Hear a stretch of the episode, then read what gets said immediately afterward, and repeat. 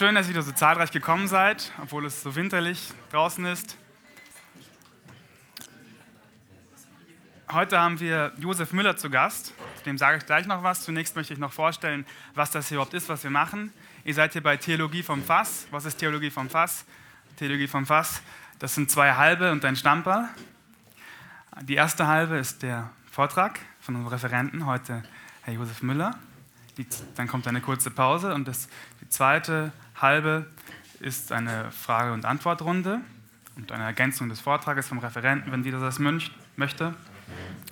Und zuletzt das Stamperl vom Pater Georg, der heute wieder da ist, letztes Mal ja nicht da war, der das Ganze dann abrunden und abschließen wird. Zu, zu unserer Person, äh, also zur Person des Referenten, der Josef Müller, der man, wie man in seinem Prospekt zu sehen ist, auch bei allen möglichen Talkshows dabei war, bei den ganz großen, mit Markus Lanz, Maischberger sieht man hier, Peter Hane und so weiter. Wer ist das denn überhaupt? Das ist ein reicher Mann, der alles verlieren musste, um den wahren Reichtum zu finden, so in seiner Broschüre. Also erfolgreicher Steuerberater, mehrfacher Millionär, später dann Millionen Betrüger vom FBI durch die Welt gejagt, im Gefängnis und im Gefängnis sich dann bekehrt hat, angefangen Theologie zu studieren und ein ganz neues Leben angefangen hat. Schrieb sein Buch Ziemlich bester Schurke und ist jetzt auf Vortragsreisen unterwegs und heute Abend hier bei uns zur Theologie vom Fass. Lieber Josef. Hallo. Erst einmal guten Abend. Äh, das ist meine dritte Veranstaltung, Theologie vom Fass. Ich bin noch nicht betrunken äh, trotz der Stamperl und vielen Halben. Äh, ich als Nicht-Alkoholiker jetzt seit ein paar Jahren hätte da echt ein Problem, wenn ich jetzt da eine halbe runterzischen würde. Äh, ich freue mich, dass ich endlich, sage ich mal ganz selten, aber hier mal in München sprechen darf. Das ist meine, äh, ich sage mal, wenn ich vom 1.1. letzten Jahres spreche, dann ist es meine 126. Veranstaltung auf aller möglichen Bühnen und das kann man nicht als Bühne hier bezeichnen, ebenerdig, aber ich hoffe, ihr seht mich hier oder hört mich zumindest, wenn die Technik funktioniert.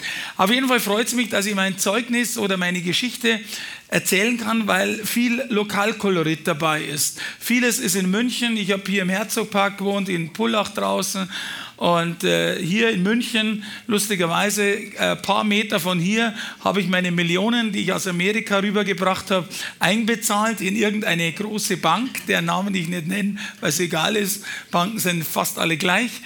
Aber äh, ich werde euch heute in eine Art Film mitnehmen, der mein Leben sieht, äh, wie der Sprecher schon angekündigt hat, äh, in, in, zwei Teilen, eigentlich in drei Teile ist das aufgeteilt. Der erste Teil ist das, wie ich aufgewachsen bin, hier gar nicht weit von hier, in Fürstenfeldbruck, also 20 Kilometer von hier, haben meine Eltern gewohnt, da wohne ich heute wieder, meine Eltern sind gestorben. Und dann bin ich später, ich hatte dann einen Unfall, das erzähle ich auch gleich, und dann bin ich später aufgestiegen. Ich hatte in München eine Steuerkanzlei direkt am im Rosental und im Tal, auch nicht weit weg von hier und hatte dort meine Karriere, wie man so schön sagt, begonnen, hatte ein bisschen Glück, bin mit den richtigen Leuten zusammengekommen und war ganz oben. Äh, je weiter ich raufkam, desto ärmer wurde es in mir, desto leerer wurde es in mir, desto mehr habe ich eine Sehnsucht verspürt nach irgendetwas, was mir eigentlich äh, völlig unklar war. Später erst hat sich das herausgestellt, wie, sie, wie, mich nämlich in Miami Gott angesprochen hat, in meinem Penthouse. Das erfahrt ihr, das ist eine, auch eine wilde Geschichte. Ich muss jetzt mal, auch wenn ich das das 126. Mal erzähle, ich muss jetzt mal lachen. Gott versteht Spaß und, äh, und wenn du da mittendrin dabei sein darfst und er dich damit meint, dann ist das eine erfüllte Geschichte. Und ich erzähle es jetzt mal, es wäre das erste Mal. Ähm, dann äh, dann äh, kam es weiter, wie ich einen Abschluss Absturz hatte, auch dort hat mich Gott aufgefangen. Jesus, der Heilige Geist, war da und hat mir durch die schwierigste Zeit meines Lebens geholfen. Mein Vater war Kriminalkommissar. Also ich muss dazu sagen, an der Erziehung ist es nicht gelegen, dass der einzige Sohn mal später im Gefängnis war. Mein, äh, meine Mutter war OP-Schwester, die hat hier im dritten Orden in München gearbeitet. Und äh, ja, und mein Vater hatte mit 50 Jahren hatte der einen Herzinfarkt. Und ich frage mich heute noch, wie man als Beamter einen Herzinfarkt bekommen kann. Äh, es, mögen vielleicht, äh, es mögen vielleicht andere Zeiten gewesen sein, aber es war mir zum Vorteil, weil mein Vater sich dann selbstständig macht, äh, als Handelsvertreter. Später als Pensionist und Handelsvertreter hat er gearbeitet, hat er auch ein Problem gesundheitlich und dann musste der Sohn her. Und ich war damals 16 Jahre alt, musste meinem Vater helfen und konnte mit einer Sondergenehmigung beim Münchner TÜV den Führerschein machen mit 16 Jahren. Hey, das war toll. Und zwar weiß ich noch, nach der Schule habe ich meinem Vater geholfen und am Abend bin ich in die Disco. Okay, das war so damals, egal wo, Diskotheken waren so total in. Äh, jeden Abend und speziell Sonntag, Samstag, Sonntag. Und äh, ja, auf jeden Fall, kurz vor meinem 18. Lebensjahr ist man auf einer Fahrt von einer Diskothek aus Landsberg nach Fürstenfeldbruck ist mir äh, etwas passiert. Ich hatte so einen Sekundenschlaf. Manche kennen das ja, so Autofahrer, äh, die, die, wenn man zu lang äh, fährt, Übermüdung, sollte man wechseln, Kaffee trinken, rausfahren. Aber mir kam es gleich zu einem Vollcrash. Ich bin mit dem Auto abgeflogen von der Straße und in Bayern sagt man, wie froh, dass ich ja auch in Bayern ihr mich hier versteht, aber die Leute und Zuhörer von Radio Horeb werden mich auch verstehen. Ich deutsche es gleich ein, wenn der Bayer sagt, ich bin ins Holz gefahren, also in den Wald, okay? Und äh, bin also, der Baum steht heute nimmer, aber, aber das ist schon auch lange her. Ich äh, war bewusstlos. 1973 gab es noch keine Gurte. Die sind erst später, ähm, im Ende Jahr 73, sind die erst Pflicht geworden. Und so hat es mich durch das Auto geschleudert. Es war ein Ford Mustang, schon damals ein pfiffiges äh, Teil. Äh, und, äh, und äh, ja, auf jeden Fall äh, bin ich da bewusstlos liegen geblieben. Sonntagmorgen um zwei, drei. Vier Stunden später kam ein Autofahrer. Ähm, ich könnte mir vermuten, dass der in Kirch gefahren ist oder so, äh, in Gottesdienst. Auf jeden Fall hat er mich da im Wald liegen sehen, hat die Rettung angerufen und dann kam die Feuerwehr, hat mich rausgeschnitten. Sie haben damals, äh, konnten die, hatten die mich dann ins Fürstenfeldbrucker Kreiskrankenhaus befördert und damals konnte man noch nicht also die haben schnell festgestellt, dass sie eine Rückenmarksverletzung hatte. Und die konnte man in den Kreiskrankenhäusern eigentlich wegen den Nebenwirkungen, die hauptsächlich im Nierenbereich stattfanden, eigentlich äh, äh, nicht heilen. Und da sind die Leute meistens äh, verstorben nach vier, fünf äh, Monaten an Nierenversagen. Außer äh, sie kamen mit einem Helikopter und da hatte ich das Glück dazu in ein Spezialzentrum. Heute gibt es das nächstes Jahr hier in Murnau, das gab es damals noch nicht. Und, ähm, und so kam ich nach Heidelberg mit dem Heli, übrigens mein erster Hubschrauberflug. Und, äh, und, und kam ich nach Heidelberg und ich weiß noch, wie der Professor damals äh, zu mir ins Zimmer kam, heute lebt er nicht mehr, und hat gesagt, Herr Müller, Sie wissen, Sie hatten einen Autounfall. Und äh, wir haben festgestellt, sie hatten eine Rückenmarksverletzung, eine Querschnittlähmung. Sie werden den Rest ihres Lebens im Rollstuhl verbringen. Ich wünsche Ihnen einen schönen Tag. Auf Wiedersehen. Boah, Hey, come on, mit 17 Jahren. Bei manchen ist das gar nicht so lange her. Also da denkst du dir, du hebst die Welt aus den Angeln, du machst richtig was und was das Leben noch bringt. Und da sagt der Typ zu mir, äh, ich sitze im Rollstuhl. Also irgendwie habe ich mir gedacht, der muss mich nicht meinen. Gell? Und äh, ich habe allerdings etwas gehabt in mir, äh, manche zerbrechen da dran oder sehen da nur die negativen Sachen. Ich habe mir einfach erkundigt, kann man äh, wissenschaftlich, kann man da was tun dazu? Und es ist so eine Rückenmarksverletzung. Äh, wir haben im, in der Wirbelsäule einen Knochen und innen drinnen ist es eben ein Rückenmark, das ist wie so ein Gelee. Da kann man nicht gelb zu gelb kabeln und blau zu blau, das kann man halt heute, ich sage mal ganz einfach, nur nicht Flicken zusammenbringen. Und damals hat man gesagt, in fünf Jahren kann man es und jetzt sind 41 Jahre vorbei und man kann es immer noch nicht. Die Leute, Wissenschaft äh, forscht in der Stammzellenforschung, aber es ist noch kein so ein Durchbruch passiert, dass jetzt äh, Leute äh, frisch verletzt oder wie auch immer da aufstehen können. Naja, aber das hat mir nichts ausgemacht. Ich habe mir gedacht, die Dinge, die du nicht ändern kannst, die kannst du nicht ändern. Und ich komme mit dem Kopf durch die Wand äh, äh, sausen oder fahren, wie auch immer, da passiert auch noch nichts. Also habe ich mich mit dem mehr beschäftigt, was ich kann. Damals konnte man Sport machen, schwimmen, Bogenschießen und alle möglichen Sachen. Äh, das war für mich eine gute Aussicht, äh, ein Leben vielleicht anders zu beginnen. Es ändern sich manche Dinge. Aber äh, ich habe später auch einen Bungee-Jumping-Sprung gemacht. Der Rollstuhl war allerdings unten. Und, und habe eine Pilotenlizenz gemacht im Rollstuhl, so eine PPL, in, nicht in Deutschland, weil da hat's einfach, da war die Behinderung meistens, habe ich festgestellt, sind die Behinderungen im Kopf. Das kann man nicht, das geht nicht und warum der im Rollstuhl? Ich kann mir den meisten Diskotheken auch nur so erinnern, da haben die gesagt, da ist total voll, da kommst du nie rein. Also wenn ich mit meinem Rollstuhl da ein bisschen hingefahren bin, denen da Schienbein, dann sind die alle auseinandergesprungen. Also da hatte ich immer einen Platz, okay? Im Theater ich, auch wenn das Theater überfüllt war, hier, ich habe immer einen Platz dabei gehabt, habe ich gesagt. Gell? Und äh, also das hat schon manche Vorteile. Ich habe das irgendwie, äh, ich sage wirklich humorvoll gesehen. Und wenn ich das beschreiben kann in einem Satz, ich habe zehn Jahre auf einen Frust gewartet und als der nicht kam, habe ich aufgehört zu warten, okay? Auf einen Frust, dass ich im Rollstuhl sitze. Und damals konnte ich schon, ich habe äh, mittlere Reife damals gehabt, konnte ich äh, die Lehre anfangen. Damals konnte man noch Steuerberater werden ohne Hochschulabschluss und äh, konnte ich über die Lehrzeit und Gehilfenzeit Steuerberater werden. Und meine erste Steuerkanzlei war in Fürstenfeldbruck im Haus meiner Eltern. Die zweite mit einem Wirtschaftsprüfer, eine Wirtschaftsprüfungsgesellschaft in Starnberg. Die dritte in München, auch nicht weit entfernt, im Rosental und im Tal. Äh, in der Mitte, nicht weit vom Marienplatz entfernt. Und die vierte war die Steuerkanzlei in Wittenberg zwischen Leipzig und Berlin, gleich nach der Wende. Und so hatte ich vier Steuerkanzleien, 50 Mitarbeiter, eine nette Freundin, die hieß Christel.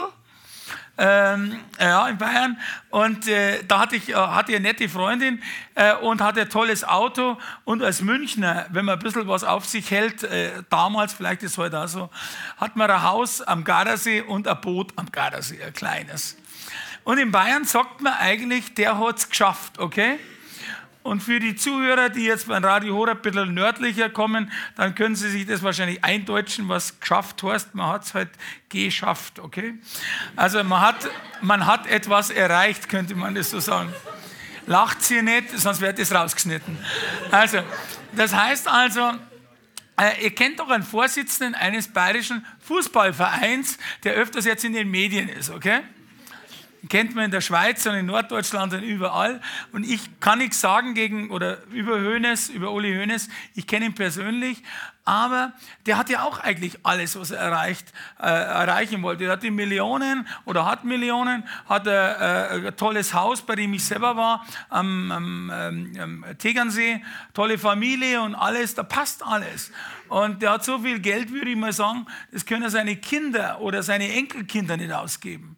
Wobei ich da immer vorsichtig bin, weil es heißt ja immer, dass die Kinder und Enkelkinder spätestens das durchbringen, was der Opa in Speise seines Angesichts, okay.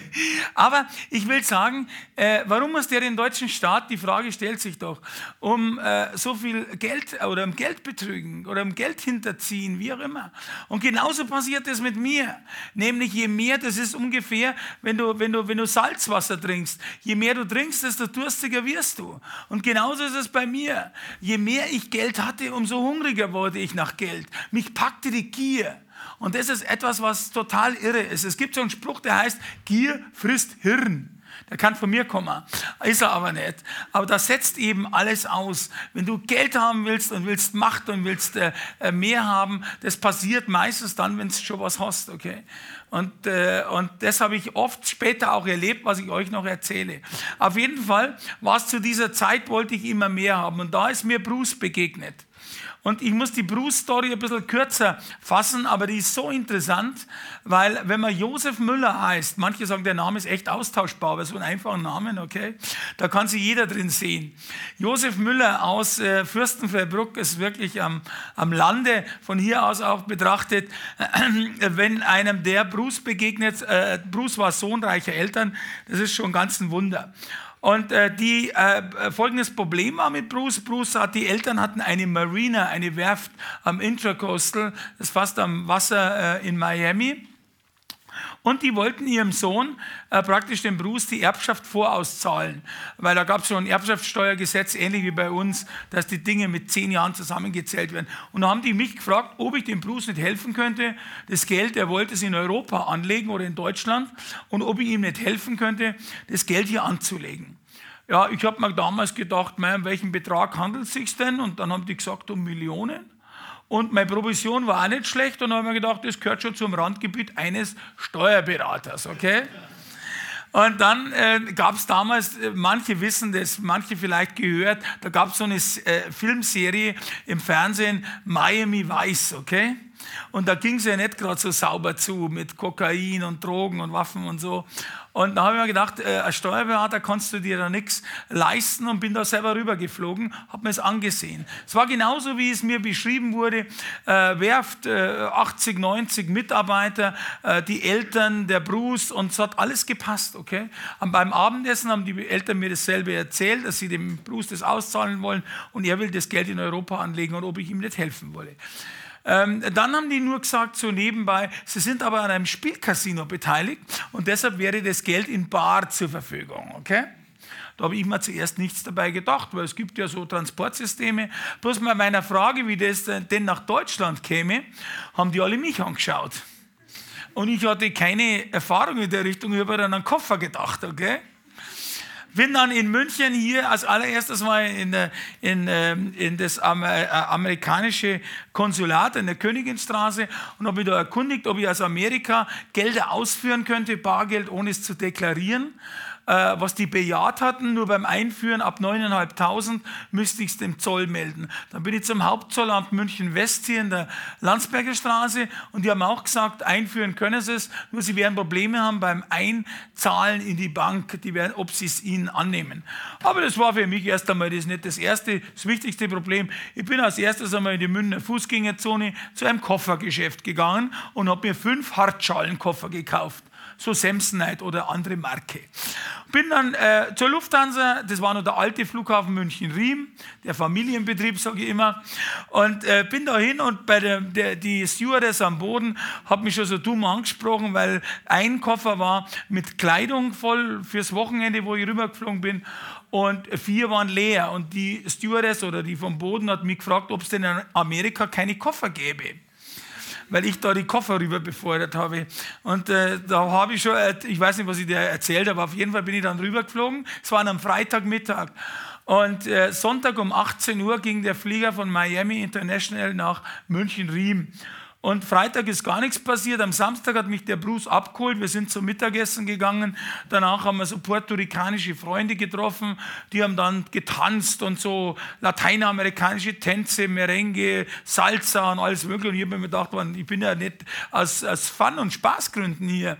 Aber am Samstag ist auch nichts passiert. Erst am Sonntagmittag, also ein paar Stunden vom Abflug, bittet er mich in sein Apartment äh, und äh, baut die ein, mein äh, Koffer mit den Kleidungsgeschichten haben, haben wir schon zum Flughafen befördert und äh, leert, äh, öffnet diese vier Koffer und sind da diese vier leeren Koffer von mir geöffnet am Wohnzimmer und habe mir gedacht, jetzt bist du gespannt, was jetzt da passiert. Der ist ins Schlafzimmer rüber und hat im Schlafzimmer eine Kiste, der kam kurzer Zeit, hat eine Kiste mit rüber befördert, so eine schwere Holzkiste hinter sich nachgezogen. Ich habe mir gedacht, wie im Film, wie bei Stevenson, die Schatzkiste. So hat die ausgeschaut, bemalt mit so einem Deckel. Also ich kann mir das so richtig vorstellen. Und er macht den Deckel auf, den Holzdeckel, und ich schaue da rein und ich habe mir gedacht, äh, entweder einer schreit jetzt vor sich Kamera oder, oder, oder ich wache jetzt auf aus einem Traum. Lauter Dollarnoten. Die waren so gebündelt. Und zwar bei uns hat man in, in Deutschland so einen Einweggummi, der so rötlich ist. Und das war auch scheinbar so ein Einweggummi, der war weiß. Und da war lauter so mit so einer Gummi gebündelte Dollarnoten in weiß. Das mussten Millionen gewesen sein. Und ich habe da echt meinen Mund nicht mehr zugebracht, weil ich weiß nicht, ob ihr sowas vorstellen könnt, wenn man das Anblick sieht. Ähm, und der Bruce hat da seine Seelenruhe begonnen begonnen, einfach die Bündel in meine Koffer reinzuschichten, als ob es sich um Bananen handelt. Okay? Und er macht die Koffer voll und wie er die voll gehabt hat, äh, übrigens, äh, ich wurde mal gefragt in einem Vortrag, was, was in einem Koffer reinpasst, also ungefähr eine Million Dollar.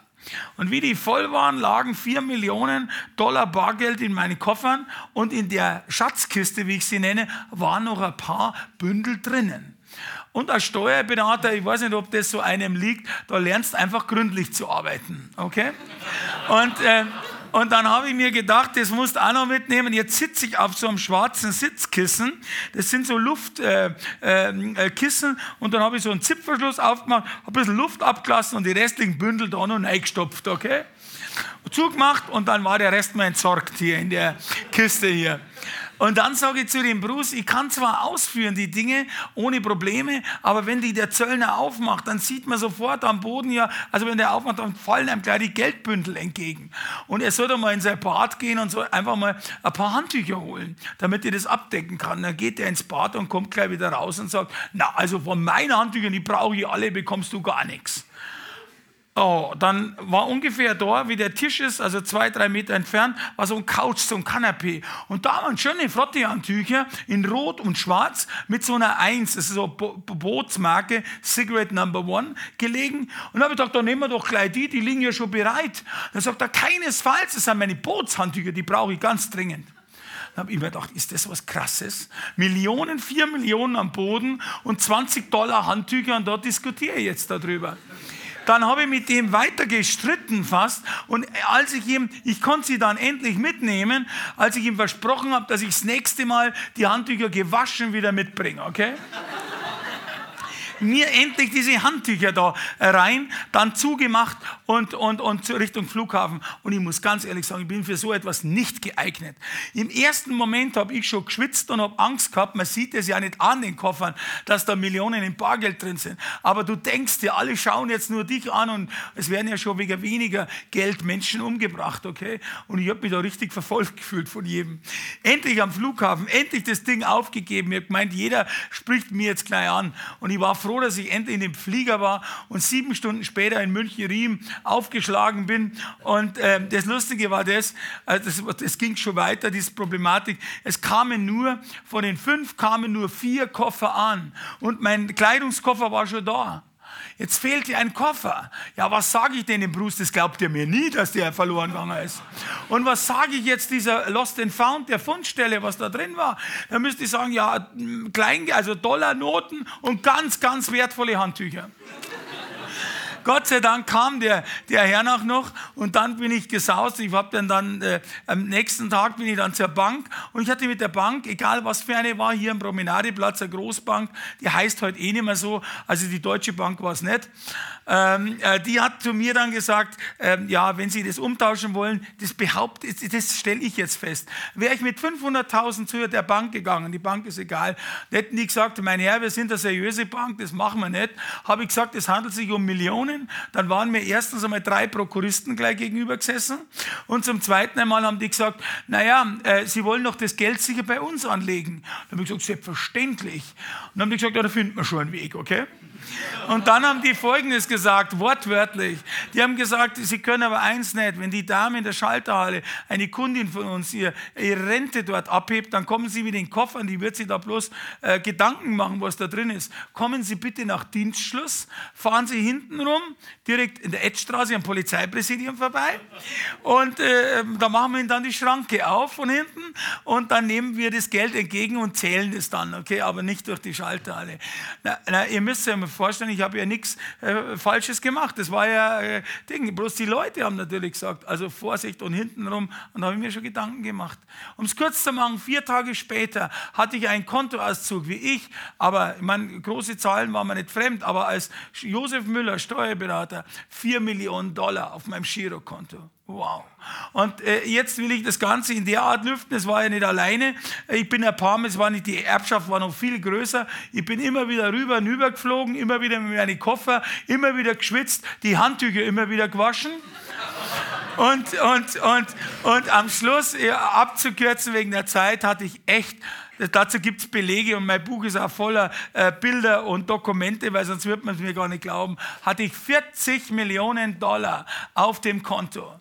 40, stell dir mal das vor, du hast einen Kontoauszug, Girokonto, 40 Millionen. Ich glaube, das kann man sich nicht vorstellen. Ich selber habe es ja auch immer wieder angeschaut und bin, und das gibt es auch, ich habe ja noch gar nichts gemacht gehabt, ich habe ja nur auf dem Girokonto gehabt. Wenn ich zur, durch die Bank ging, durch die Schalterhalle, die haben mir dreimal einen Kaffee angeboten. Früher hat mich keiner sich um mich gekümmert. Alle haben so ein bisschen devot, ehrfürchtig nach unten geschaut, wenn ich da kam. Jetzt kommt der Typ, der Steuerberater, der im Rollstuhl, der 40 Millionen auf dem Girokonto hat. Das war selbst für einen Bankangestellten ein bisschen heavy, okay. Also, also äh, das habe ich so gesehen, wie, was Geld Macht hat. Und ich war doch dasselbe, ich war immer Josef Müller geblieben. Ich habe mich nicht verändert, außer dass ich ein bisschen geschwitzt habe mit den Geldkoffer äh, und, und, und, und waschen gelernt habe. Aber äh, das war das war die Geschichte. Dann haben sie, die, die Geschichte, wie sie zu Ende ging. Wir haben 10 Millionen in einer Klinik in Bad Hall bei Linz angelegt, in einer onkologischen Klinik investiert und 30 Millionen bei der Bank in einem sogenannten Forex-Handel, Foreign Exchange, Devisenhandel. Das hat übrigens Söhnes auch gemacht. Allerdings hat er ein gutes Händchen gehabt. Ich kam in diese Phase, es war im Jahr 1990, 91, wo der Dollar damals auf 2 Mark war und der ist nicht rauf, sondern runter. Und die Bank hat gesagt, gehen Sie long, also gehen Sie rauf und wir kaufen und wir werden eine Menge Geld verdienen. 1,90, 1,80. Dann hat die Bank gesagt, jetzt kaufen wir unten dazu, haben einen billigen Schnittkurs und verdienen noch mehr. Und so ging das weiter. Bei 1,60 äh, habe ich kaum mehr schlafen können. Die Bank hat immer gesagt, durchhalten, durchhalten. Bei 1,50 haben sie mich gefragt, ob ich noch was nachschießen kann. Und bei 1,40 haben sie mich ausgeführt. Das sieht so aus, äh, die Dollars Autos wurden verkauft, die, die, meine Schuld glattgestellt und ich hatte die 30 Millionen weg und 3 Millionen Schulden. Boah. Dann habe ich gesagt, ja, Gott sei Dank, die Bank hat mir versucht, mich zu beruhigen. Die Bank hat zwar den Devisenhändler rausgeschmissen, der mir das, da hatte ich auch nichts davon, okay? Und die Bank hat noch diesen Irrwitz gebracht, indem sie zu mir gesagt hat, das Geld wäre ja nicht weg, das hat ja nur ein anderer tolle Beruhigung für einen Kunden, der, der 30 Millionen verloren hat. Also das muss, also wie gesagt, äh, ich habe das auch gar nicht mehr gehört, weil ich hab, da war schon ganz anders. Da habe ich gesagt, ich habe ja noch die 10 Millionen in Österreich. Und dann macht diese Klinik pleite in Österreich. Und der Geschäftsführer ist dann noch mit dem Geld abgehauen. Und jetzt musst du dir vorstellen, jetzt bin ich 40 Millionen los und schuldete dem Bruce. Und jetzt ging es bei ihm weiter auf der drüberen Seite. Das habe ich später echt durch das FBI erfahren, äh, dass seine Eltern, die mir da vorgestellt waren, das waren bezahlte Schauspieler. Bruce war ein gesuchter Verbrecher in Amerika, gesichtsoperiert, hieß gar nicht Bruce und war auf der, auf der äh, Liste der zehn gesuchtesten Verbrecher Amerikas. Und die lernt Josef Müller im Rollstuhl aus Fürstenfeldbruck kennen, okay? Die Gelder waren natürlich auch nicht aus dem Spielcasino, sondern das habe ich erfahren, die hatten eine Transportflotte, die haben mit Schnellbooten Waffen und Drogen durch die Karibik befördert. Und darum wahrscheinlich die Werft, weil da werden sie es halt Sonntag oder, nicht, Entschuldigung, Sonntag, da werden sie halt nachts entgegengenommen haben, okay? Und jetzt schuldete ich 40 Millionen einem Drogen- und Waffenkartell. Und mit, da hatte ich echt Todesangst, weil wie ich versucht habe, am Telefon des Bruce so scheibchenweise beizubringen, dass da vielleicht ein bisschen was von seinem Geld nicht da wäre. Da hat er mir das kleine, es sind Damen hier, also, oder Mädels oder nennt es wie es wollt, also der hat mir das kleine Wort, das mit F beginnt, Englisch, und mit K aufhört. Das hat er ungefähr 30 Mal entgegengeschmissen. Und hat gesagt, Josef, wenn du Gelder von mir veruntreut, verschmissen, verloren oder verspekuliert hast, dann bist du jetzt schon ein toter Mann. Ich schicke dir einen rüber aus Puerto Rico, bis die merken, dass du tot bist, ist er schon längst wieder in, in, äh, in Amerika. So beginnt mein Buch mit Todesangst. Und ich bin hier über die Maximilianstraße in einen Stau gekommen und ich habe einen neben mir gesehen und habe immer gemeint, das ist ein Killer, weil er hat seine Zeitung neben sich gehabt auf dem Beifahrer und immer, er greift da drunter und macht plopp, plopp und weg bist du. So, da, da bekam Geld eine ganz andere Geschichte. Von wegen, ich investiere da ein bisschen was von Bruce in Deutschland. Und dann, und dann ging es weiter und dann hatte ich echt Angst, Todesangst. Und dann haben sie Bruce verhaftet in Fort Lauderdale. Boah. Und er hat dann eine Verhandlung gehabt, den haben es dreimal lebenslänglich gegeben. Und den Stein, der mir runtergefallen ist, den haben sie, glaube ich, noch bis Balderschwang bei Radio Horeb oben gehört, okay? äh, äh, da war ich froh. Bloß hat er einen Deal gemacht mit der Staatsanwaltschaft. Wie man so einen Deal machen kann, ist mir vollkommen unklar. So Deals gibt es doch gar nicht. Der hat alle seine Kumpane, Kollegen, Lieferanten, Kunden verraten und hat dafür ein Zeugenschutzprogramm bekommen und nur zwölf Jahre. Und die Ende der Geschichte war das, dass ich vor einem Jahr erfahren habe, dass Bruce frei ist und vor vier Jahren in München war, hier in München. Und er hat sich nach Josef Müller erkundigt. Und kannst du dir vorstellen, wie froh ich war, dass ich damals im Gefängnis war? Weil da konntest nicht bloß, da konntest nicht bloß raus, nicht raus, sondern, äh, nicht raus, sondern auch nicht rein, okay? Und heute, und das ist etwas, was im zweiten Teil eigentlich vorkommt, heute sagen die Leute, der Josef Müller, wenn du den googelst, ihr jungen Leute wisst ja, was googeln ist, sonst sage ich mal im Internet eine Suchmaschine oder sowas, dann kommt zehnmal von den ersten zehn Josef Müller, äh, kommt achtmal der, der euch heute gegenüber sitzt. Ich komme in meiner Message so laut, egal auf Facebook, auf äh, den großen Veranstaltungen, spreche vor 6000, vor 4000 Leuten, äh, wie auch immer. Und wenn der in Amerika irgendwas Josef Müller eingibt, dann sieht er seinen früheren Ding. Und heute habe ich keine Angst und gehe von Bühne zu Bühne und erzähle von meinem zweiten Teil, was ein interessantere Teil eigentlich wird als mein erster wilder Teil. Und erzähle, wie mich Gott getroffen hat und was ich dann äh, gemacht habe. Und ich fühle mich heute geschützt vom Psalm 91 unter Gottes Schutz. Und mir ist es vollkommen egal. Und ich befasse mich wirklich mit dem Thema erst wieder, wenn mir Bruce gegenübersteht. Mit oder ohne Handtücher, okay? Also, aber ich sage nur, ich, sag nur, ich habe heute echt keine Angst mehr. Weil diese Menschenfurcht, die ähm, ist mir gegangen. Und ich habe so viel Wunder mit Gott erlebt. Und ich bin, glaube ich, äh, keine äh, einfache Nuss zu knacken gewesen. Weil erstens einmal als Mann hast du ja einen Kopf, da denkst du ja meistens mit dem Kopf. Und Frauen haben es da immer einfach, die denken mit dem Herzen. Und ein Mann ist halt mal verkopft. Aber bloß mit dem Kopf kannst du Jesus nicht erkennen. Du musst das Herz öffnen. Du musst ihm zeigen, du musst seine Liebe in dein Herz lassen. Und als Steuerberater bist du da doppelt belastet, weil du denkst halt nur in Zahlen, in, in alle möglichen Bilanzen und so Zeug. Und mit Herz ist es da äh, ähm, äh, ein bisschen schwieriger. Aber äh, für Gott ist nichts so schwierig, was er nicht bekommen kann. Und wie das bei mir passiert ist, kommt später. Aber weiter in meinem Leben. Bruce ist dann weggefallen. Ich habe übrigens zu der Zeit, Bruce ist ja die Gelder, die Einnahmen von Bruce aus der äh, Devisenspekulation sind ja über ein Jahr gelaufen. Das hat ja wunderbar geklappt. Ich bin dann raufgestiegen, habe Leute, alle Schauspieler, für München ist ja nicht schwer, Schauspieler oder was kennenzulernen. Ich habe Reiche kennengelernt. Ich äh, war dann später Konsul. Ich habe mein Konsulat hier gehabt, äh, in, ähm, in, auch im, im, im, im Tal. Äh, wurde später auch zum Botschafter in Monte Carlo ähm, erwählt. Hatte dann äh, alle möglichen Leute. Ich habe über einen Stadtrat von London also das alles Josef Müller, also no name eben. Äh, habe ich über einen Stadtrat in London, Prinz Charles, kennengelernt. Hab mit, ich habe mit der Queen Mom, wie die noch gelebt habe, im Buckingham Palace Tee getrunken, okay? Also das waren irre Geschichten. Steht, ich will keine Werbung machen zu sehr, äh, aber steht alles in meinem Buch. Ich muss der Zeit nach abkürzen. Ich habe dann leider einen Fehler gemacht und den kann ich immer weitergeben, nicht den Fehler, sondern dass man eigentlich, das ist nämlich, liegt so menschlich. Wenn die Einnahmen wegfallen, Bruce war ja, ich habe dann meine Steuerkanzlei natürlich vernachlässigt, wenn es viel Geld aus in der Börse verdienst, dann vernachlässigst leider was. Und ähm, habe dann später, bin in einem riesen Level aufgestiegen, bin äh, mit einer Entourage, könnte man sagen, also mit Bodyguard, mit äh, Fahrer. Und ich fahre zwar selber Auto, aber als Konsul muss man halt gefahren werden. Und also lauter so Sachen, bin ich halt mitgeschwommen bei den Schönen und Reichen im P1, wenn ich da da eingebrochen bin, das war immer eine Riesenshow mit roter Kortel, hat der Michi Käfer ein Müllerser Reich abgesteckt, okay?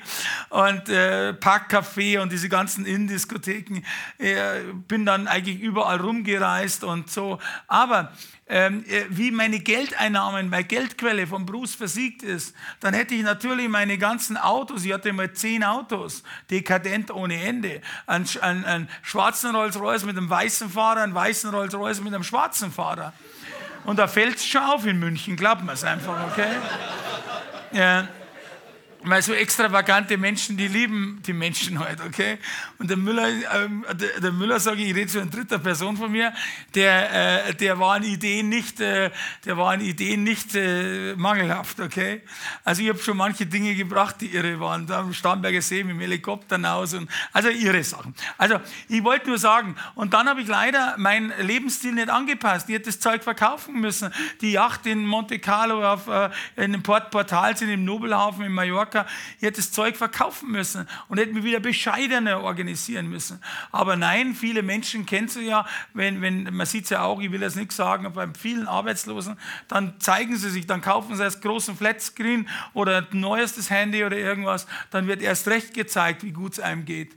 Äh, und, äh, und da muss man eigentlich anpassen. Wenn die Einnahmen runtergehen, dann müssen die Ausgaben auch runtergehen. Und ich habe es kompensiert, indem ich mir Gelder von Mandanten geliehen habe. Und das war ein großer Blödsinn. Ich hatte zwar noch andere Firmen und alles Mögliche, ich habe in München Immobilienfirmen, äh, äh, Autovermietung, alles Mögliche gehabt ähm, äh, und zugleich geführt. Mir war das irgendwie so äh, gelegen, das alles zu managen, aber ähm, Herz und Seele war ich Steuerberater. Trotzdem äh, ist mir Folgendes passiert dass ich äh, mir eben Dummheit von Geldern von Mandanten geliehen habe und wie es einmal in die Millionen ging, wusste ich, jetzt kann ich es nicht mehr zurückzahlen. Und da habe ich das schlechte Gewissen so gepackt. Dann bin ich zu meinem Anwalt, habe den gepackt und bin zur Staatsanwaltschaft gegangen, hier in der Arnulfstraße und habe mich selber angezeigt. Dann gab es eine Riesenverhandlung, die Mandanten waren enttäuscht, es war eine Riesenzirkus, aber mir war alles recht. Hauptsache raus aus dem Ding, dass ich da klar einen Tisch gemacht habe. Verurteilung vier Jahre, vier Monate, aber ich musste nie ins Gefängnis, weil ich war dann für die Haftung fähig. Und das ist, hat einen Vor- und Nachteil. Der Vorteil ist, du musst nicht ins Gefängnis. Der Nachteil, du lernst nicht draus, okay? Und, äh, und äh, später äh, hatte ich dann, äh, hatte ich dann mein, musste ich meinen Steuerberater zurückgeben, weil mit vier Jahren und vier Monaten vorbestraft konntest du nicht Steuerberater bleiben. Bevor es mein Nehmer habe ich ihn lieber zurückgegeben, okay? Ins Ministerium. Und dann hatte ich etwas, äh, wo ich stolz bin drauf, eigentlich in meinem Leben, darum habe ich euch das mitgebracht. 1995 befinden wir uns jetzt ungefähr. Da kam ein Freund zu mir und der hat, äh, wir hatten, es gab so Behindertenzeitschriften damals vom ähm, Reichsbund und so vom VDK, das waren so Kriegsdienstversehrte auch. Und die, die haben alle fürchterlich grau, schwarz-weiß ausgesehen.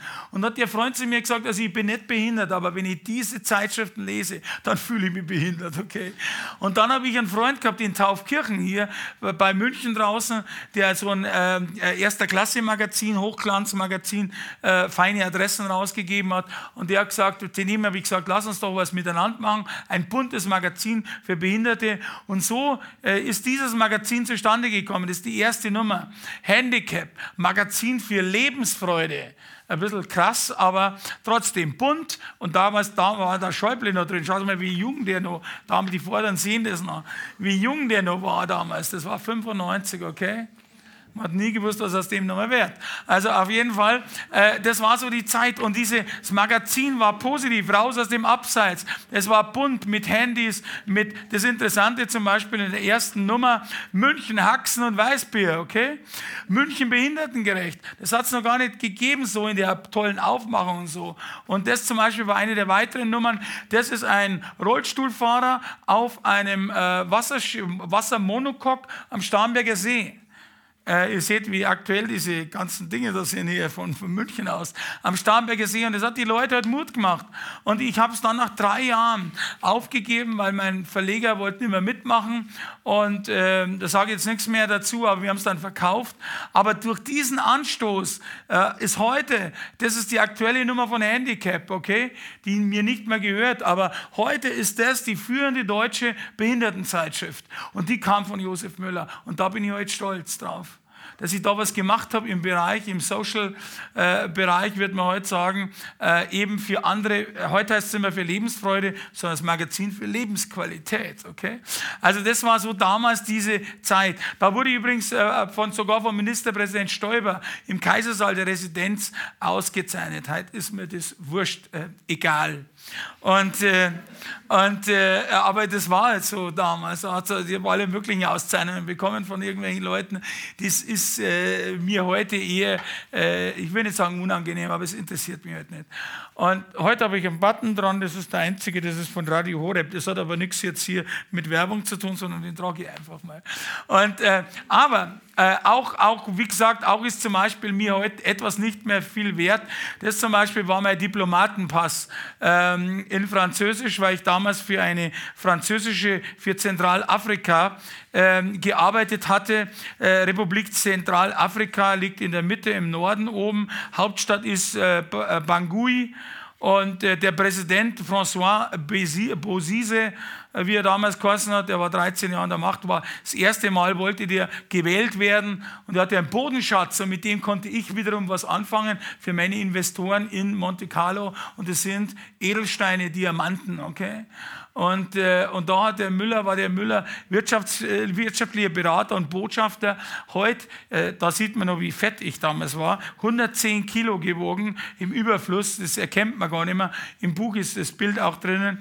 Und äh, heute, das ist das Interessante, heute habe ich äh, etwas, was mir wesentlich wertvoller ist. Da steht drauf, Botschafterausweis des himmlischen Königreichs, okay? Und das ist, äh, weil in 2 Korinther steht drinnen, dass wir alle Botschafter sind, okay? Dieser kleine äh, Botschafterzettel da eingeschweißt und äh, laminiert, der ist mir halt mehr wert wie alle anderen äh, Botschafts- und äh, Dingausweise und äh, Diplomatenpässe, nur andere besessen, die ich damals hatte. Aber jetzt kommen wir schon langsam in den zweiten Teil rein. Ich war also ganz oben und am Schluss noch vielleicht, Jahr 2000, habe ich meine Frau äh, Sandra kennengelernt. Ich habe immer gedacht, ich muss nicht heiraten heiraten, weil in den Gesellschaften, wo ich war, sie gestatten das, bitte, wenn ich das so sage, da waren junge Mädels einfach da, okay? Freundinnen, ich habe immer wieder so, wie sagt man, Lebensabschnittspartnerinnen gehabt, also wenn du in Partyleben bist, dann hast du da kein Problem. Auch Kokain lag in den Yachten und großen, also da, wo ich verkehrt bin, immer da. Ich, hatte, ich war elf Jahre lang auf Koks, okay? Die haben Linien gehabt von hier bis Chicago, okay, auf den ganzen Tischen hier. Also auch etwas, wo ich äh, hernach schwer bereut habe und wo ich damit natürlich große Probleme hatte. Alkohol, Champagner, alles mögliche, äh, Wodka. Also ich habe hab, äh, ungefähr 15 Jahre in dem Kreis der Schönen und Reichen gelebt. Das, was du auf RTL Pro 7, Sat 1 siehst, die großen Yachten, die Häuser, wunderbar, Glamour. Ich habe das gesehen und ich habe das gesehen, was dahinter ist. Glaubt mir eins, die Menschen, die normal sind, ich setze mal euch so ein und mich auch heute, äh, bei denen geht es nicht so wild zu, da wird nicht so gelogen, betrogen, gezogen ohne Ende. Da will jeder der Beste sein mit allen Mitteln, okay? Ich habe Leute erlebt, die sich gegenseitig Killer an den, äh, an den Kragen gejagt haben, nur um Geld. Das habe ich alles gesehen und äh, äh, ich muss sagen, ganz ehrlich, äh, äh, wenn einer glaubt, mit Geld und mit viel Geld oder Lottogewinn könnte er sein Problem lösen, dann sollte er sich mit mir unterhalten. Da fangen die Probleme erst an, okay? Glaubt man das? Also so Dinge, das habe ich gesehen und war damals eben am Zenit meiner Dekadenz und habe damals eben Sandra äh, geheiratet. Äh, ich, wie gesagt, ich habe so eine Einstellung gehabt, Heirat ist ja nicht Entscheidung für eine Frau, sondern gegen eine Million andere Hübsche okay? Und ja, so habe ich gedacht, bis Sandra kam, da war alles weg. Und Sandra, wir haben uns Ostern kennengelernt und im, äh, im Mai 2000 haben wir uns verlobt in Monte Carlo im Hotel de Paris äh, und äh, damals zum Formel 1 Rennen und damals ist auch der letzte Name, den ich nenne, ähm, äh, war niemand anderer, dass man sieht, in welcher Gesellschaft die damals war, als Josef Müller. Niemand anderer war damals äh, Verlobungszeuge als Sylvester Stallone, okay? Heute kennt er mich nicht mehr und das ist auch gut so, okay? Also es, ich war damals mit ihm ein paar Mal unterwegs und kannte den aus Amerika. Auch Don Johnson von Miami Vice noch kennengelernt und viele, viele andere Sachen. Geld zieht einfach äh, Freunde an, der in diesem Kreis der Schönen und Reichen. Aber, und jetzt kam's, jetzt befinden wir uns, jetzt befinden wir uns... Äh, äh, bald in der Pause. Ich wollte jetzt nur Folgendes sagen. Das war mal dieser erste Bereich. Hast du was, bist du was. Alle Leute haben gesagt, identifiziere dadurch und ich wollte es wissen. Es war klar, aber ich selber bin vor die Hunde gegangen.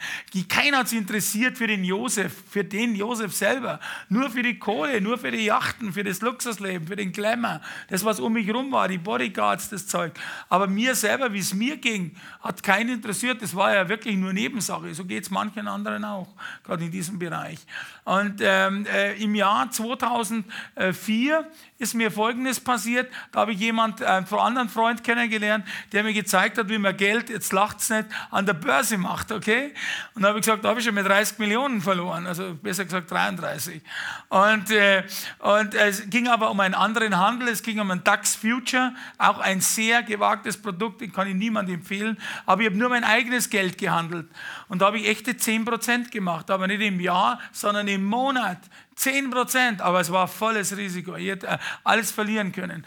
Und es hat sich so schnell rumgesprochen, dass da einen Steuerberater gibt in München oder einen Ex-Steuerberater, der das Geld im Jahr verdoppelt. Und ich sage euch eins, das hat ein Hype eingesetzt. Man, äh, man könnte, es wird hier übrigens, ich bin überzeugt, es wird heute noch laufen. Die Leute sind zu mir gekommen und haben mir Gelder nachgeschmissen. Ich habe die Leute gar nicht gekannt. Die sind mit Plastiktüten gekommen. Ich habe sie immer im, im Bayerischen Hof empfangen, da in dem äh, Messanin, in, dem, in dem Café da. Da sind immer mit Plastiktüten gekommen. Ich habe gar nicht gefragt, wo das Zeug herkam. Also Bargeld, okay? Die Leute haben mir Geld überwiesen, ohne Ende. Und die kannten mich nicht, aus ganz Europa. Europa. Und man hört doch überall, jemand Geld zu geben, also den man nicht kennt, ohne, ohne Sicherheit. Das ist ja so irre. Aber Gier frisst Hirn. Ich war gierig und die anderen waren gierig. Es ist aktenkundig, dass in sechs Monaten insgesamt 400 Personen, das hat dann Momentum begonnen, also Eigendynamik. Ich konnte gar nichts mehr machen. Die Leute haben auf mein Geld, auf mein Konto überwiesen. Mein Konto ist am Golfplatz gehandelt worden. Die Leute haben einfach Geld überwiesen. Jeden Tag waren mindestens 10 Geldeingänge von 20 bis 100.000 auf meinem Konto. Ich hatte in einem halben Jahr, wie gesagt, das ist aktenkundig, insgesamt von 400 Leuten 20 Millionen Euro bekommen auf mein Konto. Also mit großen Summen hatte ich schon irgendwie immer. 20 Millionen ohne Sicherheiten. Es ist irre. Sowas würde heute noch gehen. Leute, das setzt einfach aus. Und da waren auch Beamte, waren sogar Kriminalbeamte dabei. Also sag ja nicht, das wären Leute gewesen. Wer Geld hat, wer halt 100.000 hatte, mal jemand zu geben, der verdient auch. Und es waren nicht dumme Leute. Es waren sogar Leute, die man heute irgendwo kennt, aber da sage ich nichts. Also gut.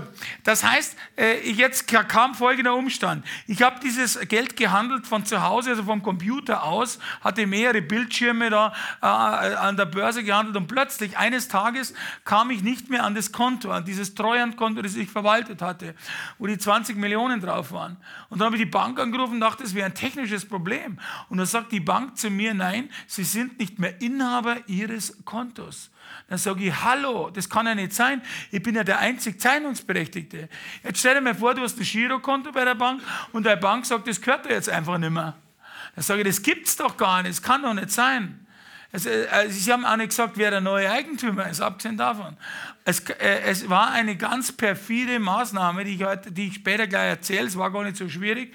Auf jeden Fall bin ich zu meinem Anwalt hier in die Maximilianstraße und der hat zu mir gesagt, Josef, du hast ein großes Problem. Da sage ich, das brauchst du mir nicht erzählen. Das kann ich dir auch erzählen.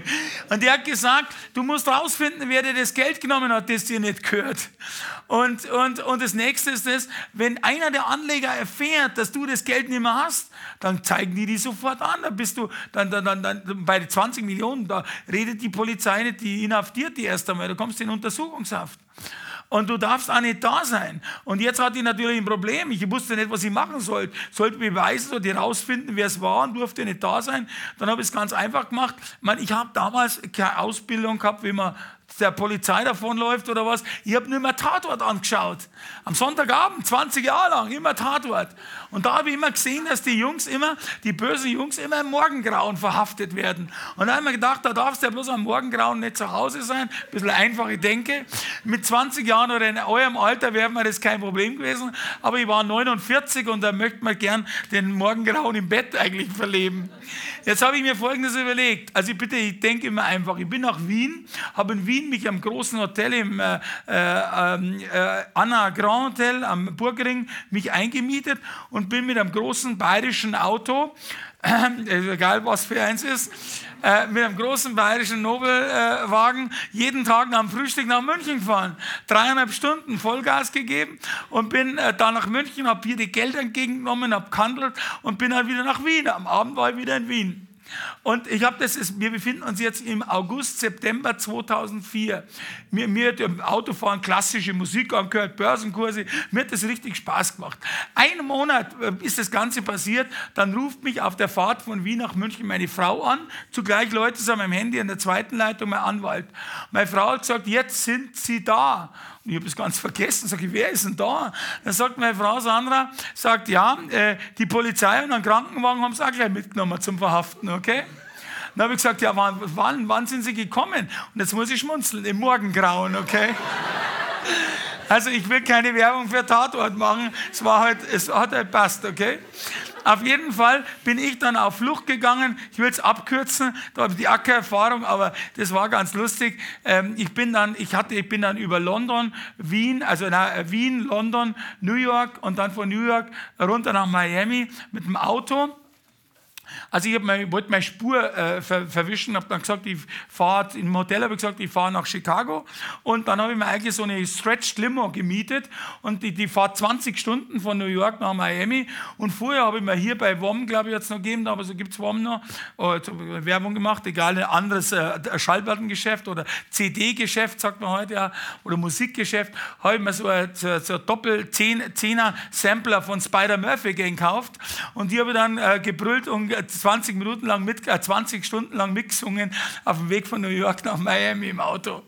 Und hab mich, und, und jetzt kam der, es war ein Zufall nach dem anderen. Unter anderem habe ich mir im Frühjahr 2004 ohne Gründe ein Penthouse gekauft in Miami, im Norden von Miami auf Williams Island. So eine bewachte Insel mit drei Security Bodyguards, also so, so Schranken und Zeug und, und ich wusste eigentlich gar nicht warum. Es hat mich wirklich gedrängt, dort eine Wohnung zu haben, weil ich bin lieber in Miami im Hotel.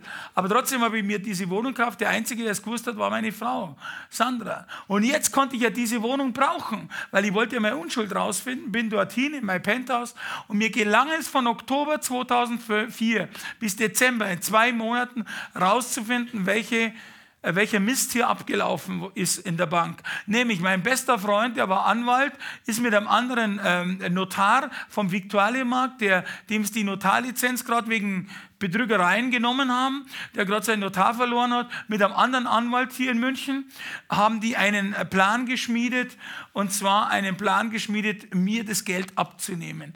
Haben einen alten Titel, den ich damals von meinen Mandanten hatte, weil ich ja Geld geschuldet habe, aufgekauft, die Zinsen drauf gerechnet und dann hatten sie einen, fast einen Millionenbetrag und damit haben sie mein Konto gepfändet. Eine ganz einfache Sache. Und bei der Bank hat er sich das noch als Notar ausgegeben und als Anwalt, obwohl es beide nicht mehr waren. Und da, haben die, da hat die Bank natürlich gedacht, das wird schon alles in Ordnung sein. Die haben nicht einmal mich angerufen. Und da kam ich drauf und das habe ich geschrieben in einem acht Seiten langen Fax über meine Frau an die Ermittlungsbehörden in München geschickt.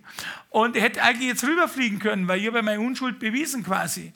Aber im Dezember war es in München, was ich so auf dem Internet mitbekommen habe. In Bayern sagt man saukalt, okay? Also etwas kühler.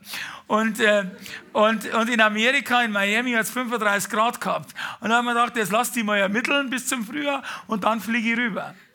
Und zwischenzeitlich hat die deutsche Presse natürlich Wind bekommen. Die finden einen Rollstuhlfahrer nicht, die Justiz.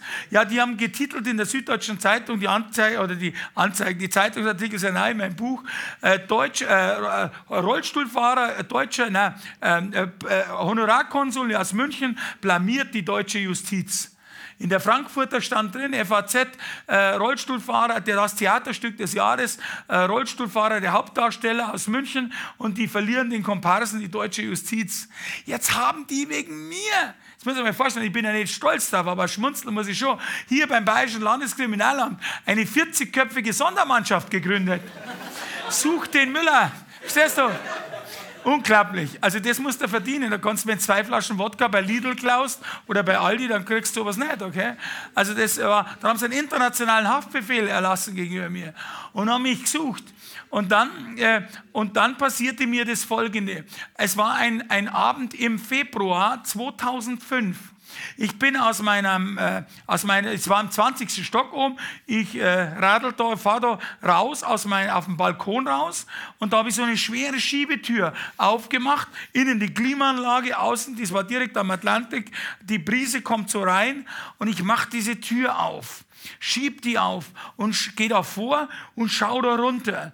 Und dort unten sehe ich die Palmen. Und das ist so, die amerikanischen, äh, wie sagt man, äh, Penthäuser haben so, oder Apartmenthäuser haben so Vorfahrten vor der Concierge unten und da sind meistens immer so Palmen, so ein Rondell mit Palmen. Und ich sehe das und plötzlich packte mich etwas, nämlich so richtiger Suizidgedanke, so ein, so so ein Setz dein Leben ein Ende Gedanke. So, so richtige, äh, äh, so, ich weiß auch nicht warum. Und habe ich mir überlegt, wie ich jetzt da, ohne Grund, mir ging es ja nicht schlecht, äh, wie ich jetzt da über die Brüstung im Rollstuhl drüber mich lasse, hebe, dass ich da runterfliege. Ich wollte mein Leben ein Ende setzen, völlig grundlos. Und dann passierte etwas Unglaubliches. Und das erzähle ich euch jetzt nach der Pause, okay? Danke euch. Danke. Zweiter Teil. Und jetzt, Peter Hane hat letztes Jahr, wie ich bei ihm Pfingsten war, gesagt, er hat seinen Freund Markus Lanz angerufen. Die sind ja beim selben Sender, beim ZDF. Und er hat gesagt, da wo du aufhörst mit dem Wilden, weil die, die meisten in den Talkshows, die wollen immer nur den ersten Teil hören, wie dieser verrückte Müller äh, die Koffer geholt hat mit dem Geld. Und ich habe noch viele andere wilde Sachen erlebt, aber äh, führt hier einfach zu, zu, ist einfach zu weit von der Zeit her, das auszuführen. Aber Peter hat gesagt zu Markus Lanz, dort wo du aufhörst, dort wird es erst interessant und da fange ich an. Und so will ich meinen zweiten Teil beginnen, weil jetzt beginnt es erst richtig interessant zu werden, weil bis jetzt war das Ganze zwar äh, auch schon fast unglaublich, aber was jetzt kam, ist für mich als äh, von der Seite, wo ich das gesehen habe, weil ich wusste ja nicht, was auf mich zukommt, schon wirklich etwas, äh, wo ich heute mit Staunen, nicht nur mit Staunen, mit mancher unerklärlichen Sache eigentlich da bin. Aber heute, dafür passiert mir heute etwas, heute bin ich richtig glücklich. Und wie es dazu kam, ähm, äh, erzähle ich euch jetzt. Also wir waren auf dem Balkon im 20. Stockwerk des Penthauses von Josef Müller im Februar 2005. Ich bin raus und äh, äh, war auf diesem, äh, hatte so einen Selbstmordgedanken und will mich da drüber schmeißen oder werfen, dann passierte Folgendes. Und ich erzähle es so, als würde ich es jetzt gerade erleben, weil es war so beeindruckend für mich, dass ich wirklich äh, das heute genauso höre. Plötzlich hörte ich eine Stimme und ich war definitiv allein. Das hat mir so schockiert, weil wenn du allein in einer Wohnung bist oder egal, oder in einem Zimmer und dann redet jemand hinter dir, das kann irgendwie nicht sein. Ich hatte keine Drogen, keinen Alkohol und ich war, ja, wie sagt man, nüchtern und äh, gut bei Sinnen und ich kann wohl unterscheiden, was zwischen inner- und äußerlicher Stimme war. Und es war eine äußerliche Stimme, es war eine Männerstimme, es war eine, keine besondere Stimme. Und die Stimme hat Folgendes gesagt. Josef, du hast schon vieles gemacht in deinem Leben, aber eines warst du noch nie, du warst nie feig. Du hast es erklärt, du hast es per Fax rübergesandt, äh, dass du nicht schuld bist, dass du nicht die 20 Millionen genommen hast. Also flieg rüber und stell dich endlich und sei nicht feig. Nicht mehr und nicht weniger eigentlich was ganz Normales. Bloß, dass ich allein bin, dann bin ich sofort zurück. Ich bin erschrocken. Mich hat es gefroren. Äh, ich schiebe die Tür zu. Ich schaue hinter mir. Ist jemand da? Sind Lautsprecher da? Ist es vielleicht ein Gag von jemand? Ich habe niemanden gesehen. Ich weiß es bis heute nicht. Ich kann es nur vermuten. Aber was anderes, durch den Luftzug der zugeschobenen Türe zwischen Außenluft und Innen der Klimaanlage und dem Wind außen fiel, ich hatte da ungefähr auch in zwei Meter Entfernung, äh, man könnte sagen, eine Bibliothek, ein paar Bücher waren da umgestanden, ein paar mehr, äh, Deutsch und Englische. Und da fiel durch den Luftzug ein Buch, ein bisschen so schräg ist es rausgekippt. Und aus diesem Buch fiel ein Zettel an den Boden und äh, kleiner. Und, der, und den habe ich einfach aus äh, mechanischen, bin ich da hin und habe das aufgehoben. Und der Zettel, der war von der Christoffel Blinden Mission. Meine Mama hat da immer gespendet und hat da als, als Ding immer so Zettel bekommen. Und den habe ich hier. Und der ist ähm, äh, jetzt vergrößert und der, äh, da stand drauf, da habe ich gelesen, sei unerschrocken und unverzagt, denn dein Gott ist mit dir, wohin du auch gehst. Josua oder Joshua 1,9. Sei unerschrocken und unverzagt, denn dein Gott ist mit dir, wohin du auch gehst. Und jetzt muss ich ganz ehrlich sagen, Gott, wer ist Gott? Also ich habe damals, sage ich immer, wenn du Geld hast und, und hast alles, da brauchst du Gott nicht. Darum sagt er auch, ein Reicher wird schwer ins Himmelreich kommen, weil er den gar nicht sieht. Der sieht ja Jesus Gott und gar nicht, weil er braucht ihn ja nicht. Und äh, Gott, wer war Gott? Ich meine, ich war mal früher Ministrant, wie man so als Bayer halt mal ist, standesgemäß. Und äh, ich dachte, das wäre schon was, wo du äh, aufsteigen könntest.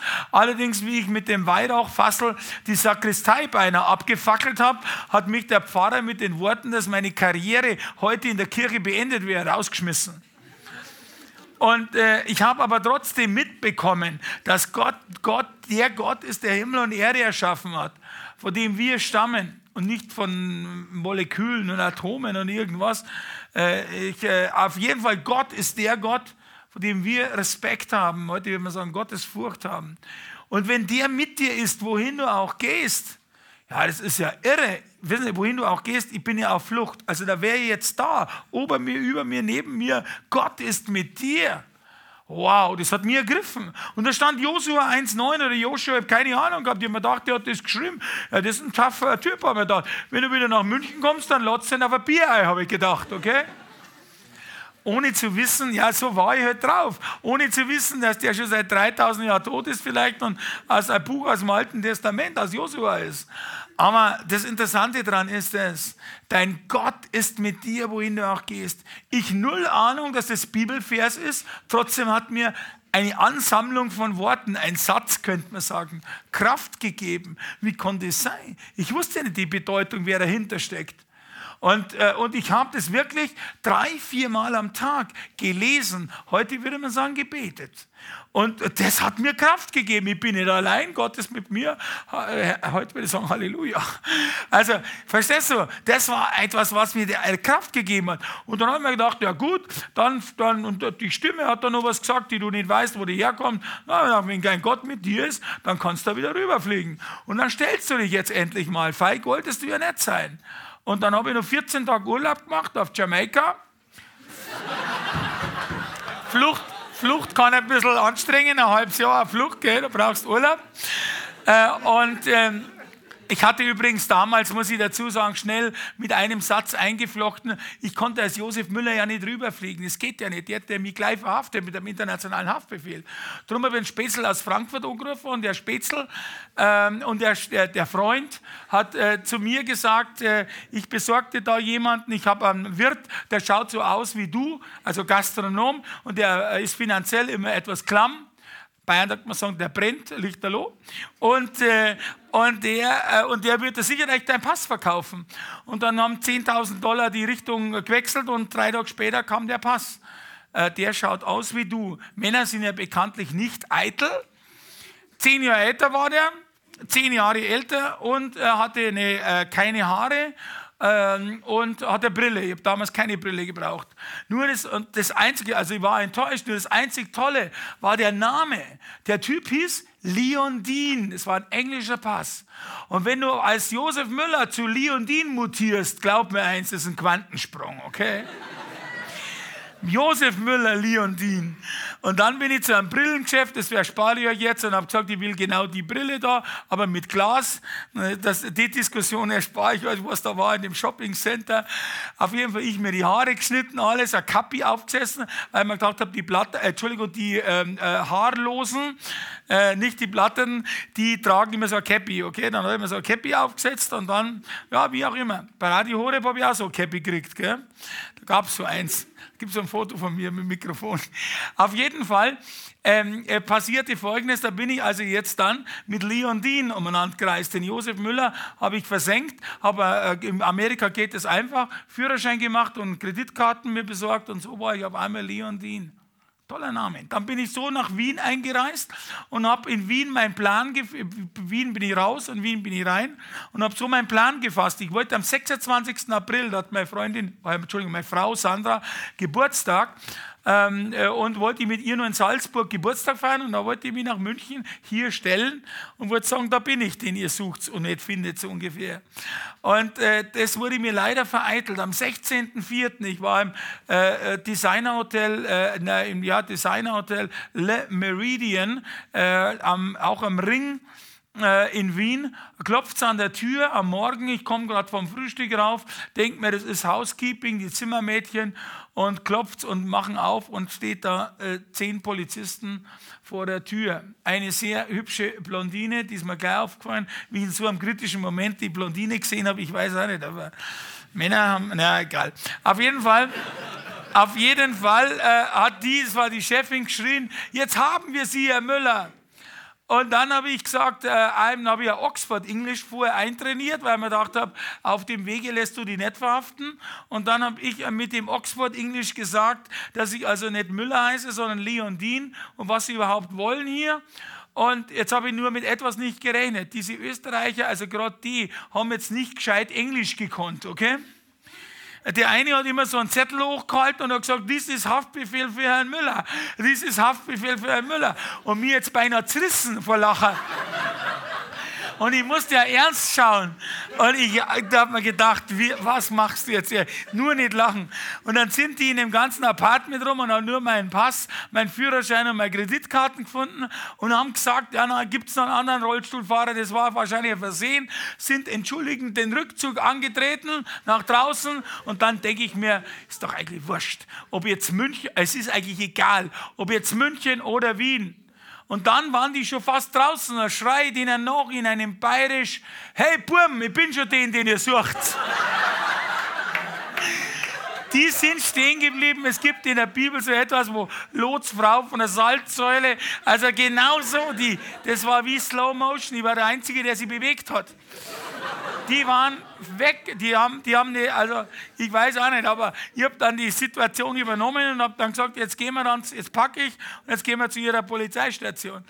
Da war leider die Blondine nicht mehr dabei. Gell.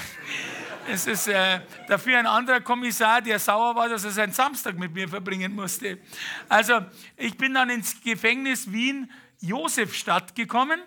Äh, das ist in der Innenstadt und da passierte das Nächste. Ich war zehn Tage in Auslieferungshaft dort und äh, dort bin ich in die, war in der Krankenabteilung in die Bibliothek, wollte mir irgendeinen Krimi äh, besorgen. Das war übrigens die Zeit, wo der Deutsche gesagt hat, oder wir, wir sind Papst wie Benedikt eben äh, zu Papst äh, äh Benedikt wurde, Entschuldigung, äh, Kardinal Ratzinger zu Papst Benedikt wurde. Ich habe nur gelacht und habe gesagt, bei dem geht der Rauch auf in Rom, bei mir geht auch einer auf, okay, aber im Gefängnis, symbolisch gesehen. Und, äh, und dann habe ich etwas gesehen, habe ich zu einem Krimi gegriffen, vermeintlich, das war dieses rote Buch.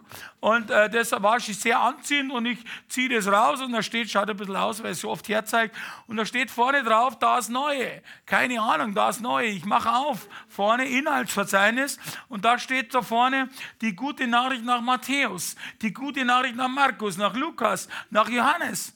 Und jetzt stell dir mal den Müller im Gefängnis vor. Der erste Tag im Gefängnis, da kannst du ein Buch mit guten Nachrichten gut brauchen, gell? Und dann lese ich da drin und dann merke ich, dass es das Neue Testament ist. Heute schon ein bisschen ausgelesen, abgestrichen und so. Und mit Bildern, modernes Deutsch. Und da stand etwas drinnen. Da stand drin, dass du, dass, dass Gott jeden liebt, dass er dich liebt, egal welches Vorleben du gehabt hast. Da stand etwas von Zachäus, der ja gar kein, äh, der ja wilder Bursch war, so wie ich vielleicht, der schon jeden Mist gegangen hat, der auf den Baum aufgestiegen ist und den hat Jesus dann runtergeholt und hat gesagt, bei heute will ich bei dir essen, schau, dass du deine Ravioli-Dosen aufmachst. Und äh, ich komme heute zu dir. Und das ist das Schöne, das habe ich gelesen und habe ich gesehen, habe ich gefühlt. Egal, was ich gemacht habe, ich kann zu Gott, ich kann zu Gott kommen. Und das hat mich richtig geflasht, weil ich habe ja echt äh, äh, ein schlimmes Leben gehabt in meinem ersten Teil. Und ich habe euch da meinen Bären mitgebracht. Und zwar ist es kein Maskottchen, sondern es ist echt mein Bär, den habe ich vor einem Jahr gefunden beim Aufräumen meines Hauses. Und das war mein Bär, wie ich den als Kind gehabt habe, vielleicht vier oder fünf Jahre, oder wann hat man so einen Bären? Das war mein Plüschbär, der konnte sogar sprechen, der hat schöne Ärmchen gehabt, der schaut jetzt recht zusammengerissen, gefrickt und äh, wie auch immer aus. Aber es ist mein Bär. Und ich liebe meinen Bären, weil es mein, mein Bär ist. Und den zu finden und den wiederzufinden, das war wirklich toll. Und genauso ist Gott. Egal wie du, egal wie du aussiehst, du kannst zu ihm kommen, wie du bist. Du kannst kommen, egal ob du äh, das gemacht hast oder das oder jenes oder ob du dich schlecht fühlst und ob du glaubst, du müsstest jetzt beichten oder egal, wie auch immer. Das ist alles wichtig, okay? Aber du kannst zu Gott, nimmt dich auf, wie du bist. Und Gott liebt dich, wie ich meinen Bären lieb, weil er immer dein Bär war oder immer dein Gott war und du immer sein geliebtes Kind, wie immer mein geliebter Bär war. Und das hat mich an das erinnert, wie dieser Bär hier in mein Leben wieder getreten ist. Und es gibt so ein Beispiel, auch im Neuen Testament, Lukas 15 vom verlorenen Sohn. Der ist im Schweinestall aufgewacht und ich bin im Gefängnis aufgewacht. Ich habe im Gefängnis gesehen, was ich für ein oberflächliches, angeberisches ähm, äh, Leben hatte, immer der Beste zu sein und immer, immer drauf. Ich habe, du wirst auch Menschen verachten. Nicht nur Geld macht dich äh, jetzt äh, ähm, äh, reicher und mehr Geldsucht, sondern du verachtest auch Menschen, die weniger haben. Ich kenne das, das ist halt das äh, mir tat es so leid und ich konnte es nicht ändern und ich habe zwei Tage lang, ich sage das ehrlich, nicht aus Selbstmitleid, aber einfach über mein, mein bescheidenes Leben geweint, was ich für ein Leben bis zum 50. Lebensjahr vollbracht habe. Nur in diesem Glamourzeug und, und eigentlich nutzlos und dekadent und leer eigentlich, wenn man es auf den Punkt bringt. Ich habe zwar schon was gemacht als Steuerberater, klar, aber ich habe dann eigentlich, bin irgendwo um die falsche Bahn gekommen und ich habe mir das eigentlich, äh, ich habe meine Ziele mir ganz, meine Werte mir ganz anders vorgestellt. Und da kam Gott und hat gesagt, egal, du kannst mit mir ein neues Leben anfangen. Fang ein neues Leben an. Dann bin ich nach München gekommen, äh, nach zehn Tagen, und dann besuchte mich mein Vater mit 89 Jahren im Gefängnis. Und ähm, die hat mir ein Bücher geschenkt und dieses Bücher, der hat mir, äh, der guter Katholik, Evangelist erster Stunde, also der hat immer gesagt, entweder oben oder unten, entscheide dich sofort. So seine, das war so die Zeit, okay, also die, die Haushälterin hat immer gesagt, die ihm geholfen haben, äh, Hölle oder Himmel, also Himmel oder Hölle, entscheiden sie sich. Dann hat die immer gesagt, ich komme aus dem Osten, ich weiß gar nicht, um was es geht. also so war mein Vater drauf und mein Vater hat mir immer Traktate oder sowas geschenkt und Bücher, ich habe es immer weggeschmissen. Und jetzt im Gefängnis schenkt er mir dieses Buch vom Palutinerpater Dr. Jörg Müller aus Freising. Und das heißt, Gott heilt auch dich. Aber das, ist, äh, das Buch gibt es nicht mehr, auch vergriffen, seitdem ich das seit einem Jahr herzeige, auch antiquarisch nicht mehr zu erhalten. Die letzten Stücke haben 30 Euro gekostet, 9 Mark hat das damals gekostet. Also, und was mich so angezogen hat an dem Buch war, da steht der Untertitel, seelische und körperliche Heilung durch einen lebendigen Glauben. Da hat mir das Wort lebendig so angetörnt. Das hat lebendiger Glaube. Ja, ich bin, als, ich bin übrigens als Katholik schon als Tradition und meinen Eltern zuliebe auch später immer meistens am Sonntag in die Kirche gegangen. Ich bin sogar in Amerika, wie ich auf Flucht war, in die katholische Kirche gegangen, Roman Catholic Church. Und, ähm, ähm, aber mehr als, äh, ich will nicht sagen Pflichtbewusstsein, äh, einfach als, als Gewohnheit, als Tradition. Ich wusste schon, dass Jesus am äh, Karfreitag an das Kreuz äh, genagelt wurde und er wieder auferstanden ist. Das wusste ich alles, aber ich dachte, das geht um Tradition, um, um einfach um Respekt davor, was, also, dass man das halt irgendwie feiert, genauso wie vielleicht das Erntedankfest oder so. Und das habe ich gedacht, dass man das so ist. Ich ich hab, niemand hat mir gesagt, was ein lebendiger Glaube ist. Da steht drin, in wenigen Worten, der äh, Theologie- und äh, äh, Psychologe äh, Müller ist in eine katholische Messe gegangen, hat er, schreibt er da drin, schreibt nicht ich, und da hat er lauter unerlöste Leute gesehen, die haben alle schon traurig ausgeschaut, so richtig, oh, also das ist nichts Fröhliches. Und dann ist er in die charismatische Erneuerung gegangen, hat er beschrieben. Da ging es um Lebensübergabe zu Jesus. Da ging es um Lobpreis. Da ging es um Zungengebet, um Sprachgebet. Da ging es um eine erlösende Botschaft. Und das hat mich richtig angetörnt. Da habe ich gesagt, wow, so etwas gibt es. Das hat mir nie jemand gesagt. Ich möchte dazu sagen, vielleicht hätte ich es auch gar nicht gehört, okay? Aber äh, da passierte mir Folgendes, wie ich im Gefängnis war, in München, Stadelheim, gar nicht weit von hier weg. Mein Vater war 89 Jahre und dement. Meine Mama, die ist gerade gestorben zu diesem Zeitpunkt mit 86 an einem Herzinfarkt, weil sie sich irgendwie übernommen hat beim Schneeschaufeln. Meine Frau hat mich leider verlassen mit meinem Chauffeur und meinem Auto, standesgemäß, okay? Der hat ihn dann geheiratet später. Aber egal, jetzt hat es ihn. Und, äh, und, dann, äh, und dann die Reichen, die kennen die nicht mehr. Für die bist du Abschaum. Wenn du im Gefängnis bist, dann bist du Abschaum, dann bist du nix, dann bist du Dreck. Habe ich früher genauso gesehen. Und jetzt war ich selber, ich selber war Abschaum. Ich selber bin mit Mörder, Vergewaltiger und, und Diebstahl und alle möglichen Jungs im Gefängnis gewesen. Ich war selber jetzt der Dreck von mir selber. Und das hat mich schon ziemlich äh, mitgenommen. Und ich will, äh, ich war auch gesundheitlich total am Ende. Ich hatte ein metabolisches Syndrom. Das heißt, ich hatte Übergewicht, äh, Adipositas 110 Kilo gewogen, war schwerer Diabetiker und zugleich hatte ich Bluthochdruck. Ich war alkoholsüchtig durch das, den Champagner und den Wodka und war elf Jahre Kokain drogensüchtig und äh, war kurz vor der Erblindung, weil ich mit der Diabetes nichts an, weil, weil da nichts gemacht habe. Hier gleich um die Kurve in der Mathildenstraße, die Augenklinik, die haben zu mir gesagt, in einem Jahr spätestens werden Sie blind sein. Dann sage ich, ja, dann können Sie doch was operieren oder so. Und dann sagte sie, haben diesen Point of No Return überschritten. Das heißt, Sie können gar nichts machen. Und ich sagte, da beginnt es ernst zu werden, wenn dir jemand sagt, du wirst blind. Ich habe nur einen Spaß gemacht und habe gesagt, weil ich mir das praktisch vorgestellt habe, ich habe gesagt, blind und Rollstuhl, das geht überhaupt nicht, habe ich immer gesagt. Und der hat gesagt, Sie werden nicht lachen, Sie werden es erleben. Was dann passiert, erzähle ich euch. Aber ich will euch eine Passage jetzt aus meinem Buch vorlesen. Das Buch übrigens ist wie folgt aufgebaut. Nicht mit Halleluja, preis den Herrn, dann würde er nur, äh, mein Verlag hat gesagt, das würden dann nur Christen lesen. Sondern das Buch ist wild reinkommend wie ein Krimi. Ich habe auch, für, hab auch für ganz andere Leute gearbeitet. Ich habe es echt nicht gewusst. Also äh, manche lachen darüber, aber ich beschreibe beschreibe, warum ich es nicht gewusst habe. Ich habe für Gaddafi gearbeitet in Libyen und ich habe für Mobutu, das war so ein Rädelsführer, seine Söhne, habe ich auch Gelder eingetauscht in London. Ich war immer so ein, so ein Geldwäscher geworden. Das hat sich schnell rumgesprochen, okay. Aber es war kein Spaß, weil äh, Blutgeld, das Wort war mir nicht bekannt, okay. Ich habe nur das Geld gesehen und was da passiert ist und wie das erwirtschaftet worden ist. Das ist aber eine ganz andere Komponente. Äh, äh, ich habe dann ähm, im äh, Kapitel 24 schreibe ich, da beginnt es, die Change Manager kommen an Bord. Mein Vater war einer dieser Change Manager mit diesem Büchlein. Ich schreibe, im Gefängnis stürzte mein Imperium, mein System, mein Denken, mein Leben, meine Werteordnung. Er stürzte einfach alles wie ein Kartenhaus in sich zusammen. Ich war in der dunkelsten Stunde meines Lebens angekommen. Auf einen Schlag brachen mir alle zwölf Elemente weg, aus denen ich die Josef Müller Erfolgsstory gestrickt hatte. Gesundheit und Kraft, Geld, Erfolg, Selbstsicherheit, Ehre, Luxus, Freiheit, Liebe, Freundschaft, Sex und Drogen. Alles war weg.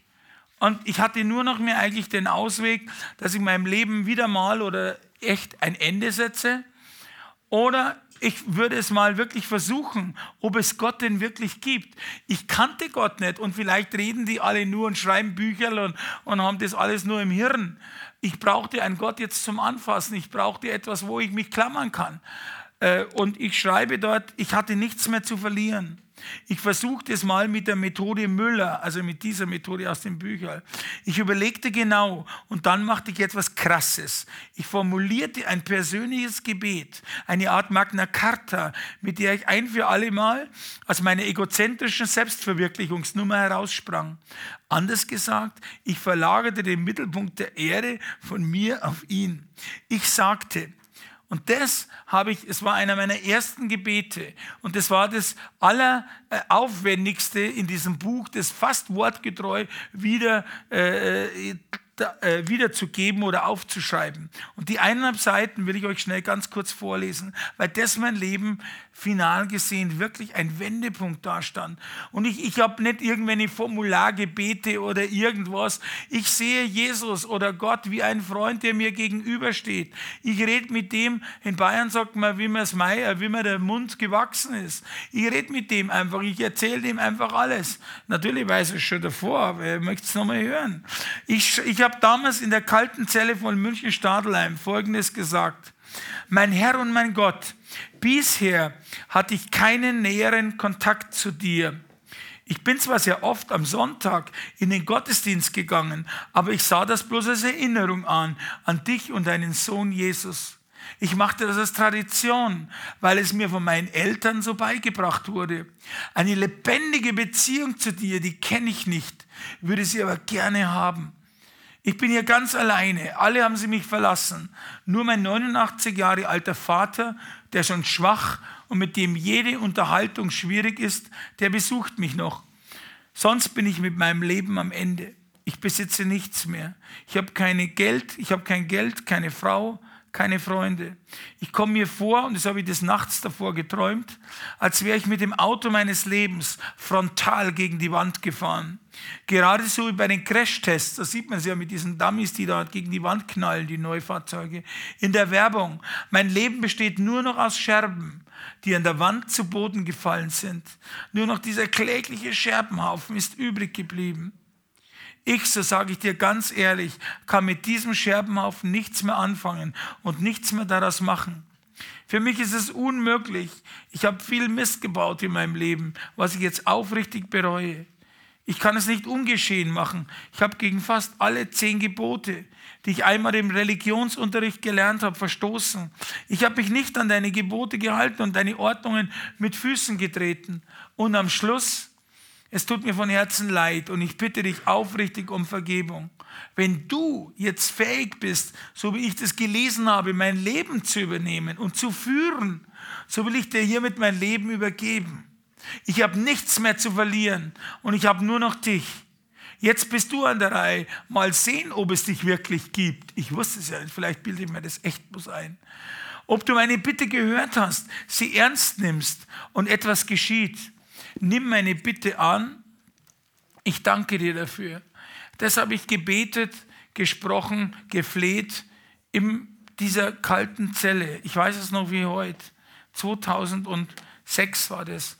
Und ich dachte mir, naja, also wenn dieser, bitte, wenn dieser überhebliche damalige Müller äh, dieser große, also Müller, sein Leben an Jesus übergibt, ja, dann könnte ich wenigstens ein kleines Zeichen bekommen. Also es könnte vielleicht jetzt ein bisschen blitzen und donnern mal in meiner Zelle, ganz kurz, okay? Aber es hat sich nichts getan. Äh, äh, Gott lässt sich nicht herausfordern, nicht durch mich und nicht durch euch oder durch sie. Ich war eigentlich ein bisschen enttäuscht, weil es hat sich nichts getan in der ganzen Geschichte. Zwei Tage später wach ich auf in der Früh um 5 Uhr, ich weiß es genau. Und plötzlich hatte ich ein Glücksgefühl, eine Wärme, eine Freude, eine Power im Gefängnis, ein Glücksgefühl. Und eine, eine unheimliches, eine Friede, etwas, also, was meinen ganzen Körper durchströmte, von der Zehe bis zum Kopf. Sowas habe ich noch nie erlebt. Ich habe mich schon immer gefreut über was Neues, neue Yacht, neue Frau, neue Autos. Aber, aber, aber das war etwas, was irgendwie von innen rauskam. Das war ein Brennen, das war eine Energie, die ich heute noch habe. Das war ein dermaßener Schub. Ich wusste nicht, wohin damit. Ich habe mir gedacht, was passiert jetzt mit dir? Zwei Stunden später gingen die Türen auf und dann, es war am Frühstück und die anderen Gefangenen sind da am Gang entlang gegangen. Ich bin voller Übermut auf den ersten hin, habe ich umarmt und habe gesagt, heute ist ein wunderschöner Tag im Gefängnis. Gott liebt dich und ich liebe dich auch und habe ihn gleich geküsst zum nächsten hin, den auch geküsst und den auch erzählt, wie schön es im Gefängnis ist. Die haben jetzt alle gemeint, der Müller hat durchdreht. Und ich bin dann, kam jetzt leider eine Psychologin Gottes Weges, die habe ich auch gleich überfallen. Habe sie festgehalten, gedrückt, habe sie geküsst und gesagt halt, dass heute so schön im Gefängnis ist, ich könnte die ganze Welt umarmen. Die hat immer nur gesagt, wir müssen nachdenken, wir müssen nachdenken. Die Jungs sind jetzt alle zum, zum, zum Arzt vor, zwei Zimmer weiter und haben gesagt, die Pillen, die der Müller Brille hat, die möchte ich auch haben. Okay? Und und der Arzt hat mir jetzt verboten, der Arzt hat mir verboten, Menschen zu umarmen, weil, äh, weil ich gesagt habe, ich habe Angst, dass die ihnen Drogen gibt. Die glauben, weil ich würde ihnen Drogen geben. Und das war meine erste Zeit, mein Feuer mit Jesus. Und ich, hab, ich konnte ja nur auf das hinmünzen. Ich habe dann nicht gewusst, was ich machen sollte. Ich habe dann wirklich nur dazu diese Freude, die ging am Montag, am Dienstag, am Mittwoch, die ging nicht weg, diese Freude. Das war nichts Oberflächliches. Es war etwas Tiefes, was ich erfahren habe von der Lebensübergabe. Mir sind dann so viele ich sage wirklich, eigentlich unglaubliche Dinge passiert im Gefängnis.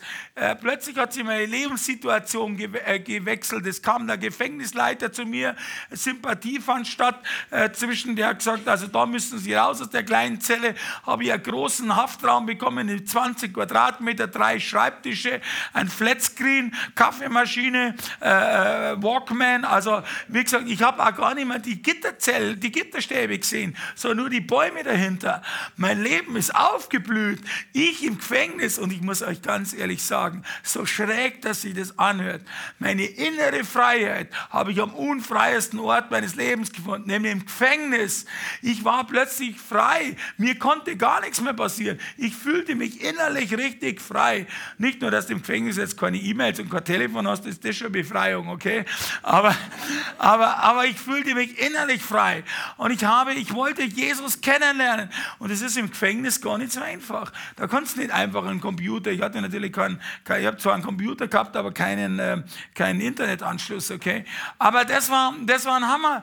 Und dann habe ich tatsächlich etwas gemacht. Ich habe ein Stipendium bekommen, das auch unglaublich ist. Ich konnte im vier Jahre, konnte, ich war insgesamt fünf Jahre, vier Monate im Gefängnis, bis man meine Unschuld festgestellt hat und die anderen dann ins Gefängnis kamen, äh, die es dann wirklich das Geld genommen haben. So lange hat es dauert, weil es ging zweimal bis zum BGH. So lange haben sie sich gewehrt, die anderen Juristen.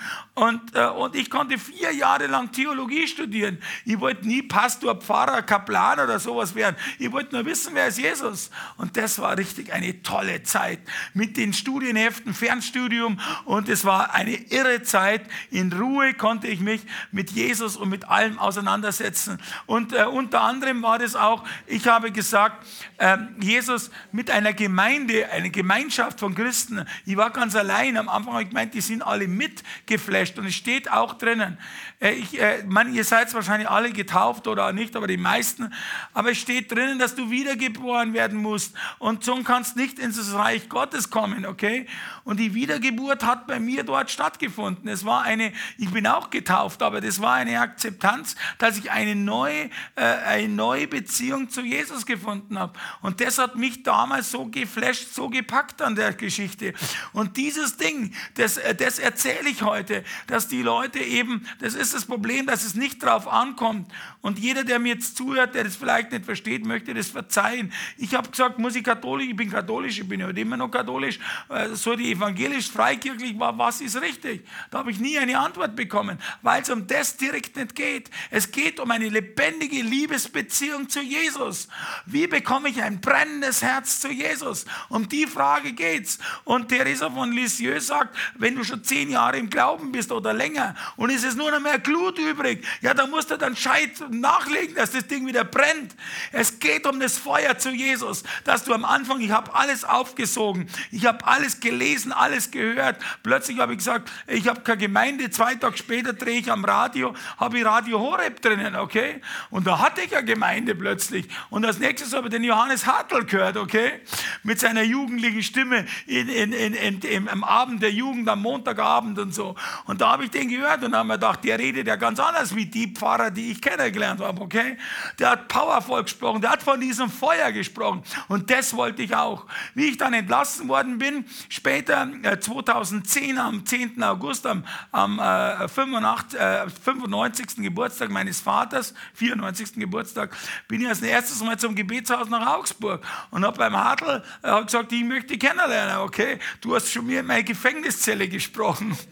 Ich habe mit dem schon ein Schriftverkehr angefangen. Pfarrer Kocher, Dr. Kocher, der Chef vom Radio Horeb, dem habe ich auch einen Brief geschrieben, der konnte sich nur erinnern. Und jetzt stand der Müller plötzlich da. Und ich wollte mir die Leute alle ansehen. Und das hat mir so viel gegeben. Ich bin dann drei Jahre lang zu Hartl gegangen, habe dann dort das Gebetshaus im Fundraising aufgebaut und habe so viele Dinge erlebt, wie Gott mit mir gibt, geht. Ich bin rausgekommen und hatte nichts mehr. Ich hatte von ganz oben bis unten, das war mir aber völlig egal, weil Gott gesagt hat, in, in Matthäus in der Bergpredigt, kümmer, also ein bisschen eingebeirischt, eingedeutscht, kümmer du dich um mein Zeug, dann kriegst du was zum Essen und ich kümmere mich um dich dann, okay?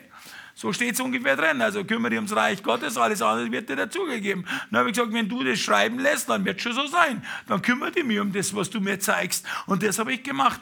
Und ich sage euch eins, das Ganze ist viereinhalb Jahre her. Jeden Monat ist die Rechnung aufgegangen. Jeden Monat. Und ich musste mich nicht darum kümmern, weil ich habe gesagt, Geld verdienen kann ich jederzeit. Aber da kann ich mich nicht kümmern um das Reich Gottes, um das, was du mir gibst. Und seinerzeit bin ich halt einfach, äh, einfach wir Menschen, ich habe eins festgestellt, wir wollen, ich wollte auch, wir wollen immer, dass wir unsere Pläne durchsetzen und Gott soll die segnen. Aber so läuft es halt leider nicht, sondern es ist ein Vertrauensbeweis. Du übergibst es Gott, er zeigt dir, was er damit macht und dann sind die Pläne gesegnet. Nämlich nicht unsere Pläne, sondern seine Pläne. Und es ist etwas so Wertvolles. Und ich habe das erkannt, wie man eine lebendige Beziehung lebt. Und die lebendige Beziehung, um das euch am Schluss, jetzt kommen wir nämlich zu dem Schluss, weil sonst wird es lang, äh, werde ich euch erzählen, wie so ein Tagesablauf auf, äh, aussieht. Ich wache in der Früh im Bett auf und sage erst einmal Danke dafür, dass ich die Nacht äh, aufgewacht bin. Für den letzten Tag danke ich. Und ich sage, ich habe Folgendes in Planung heute. Das und das und das. Und ich bitte nicht nur um deinen Segen, sondern zeig mir das.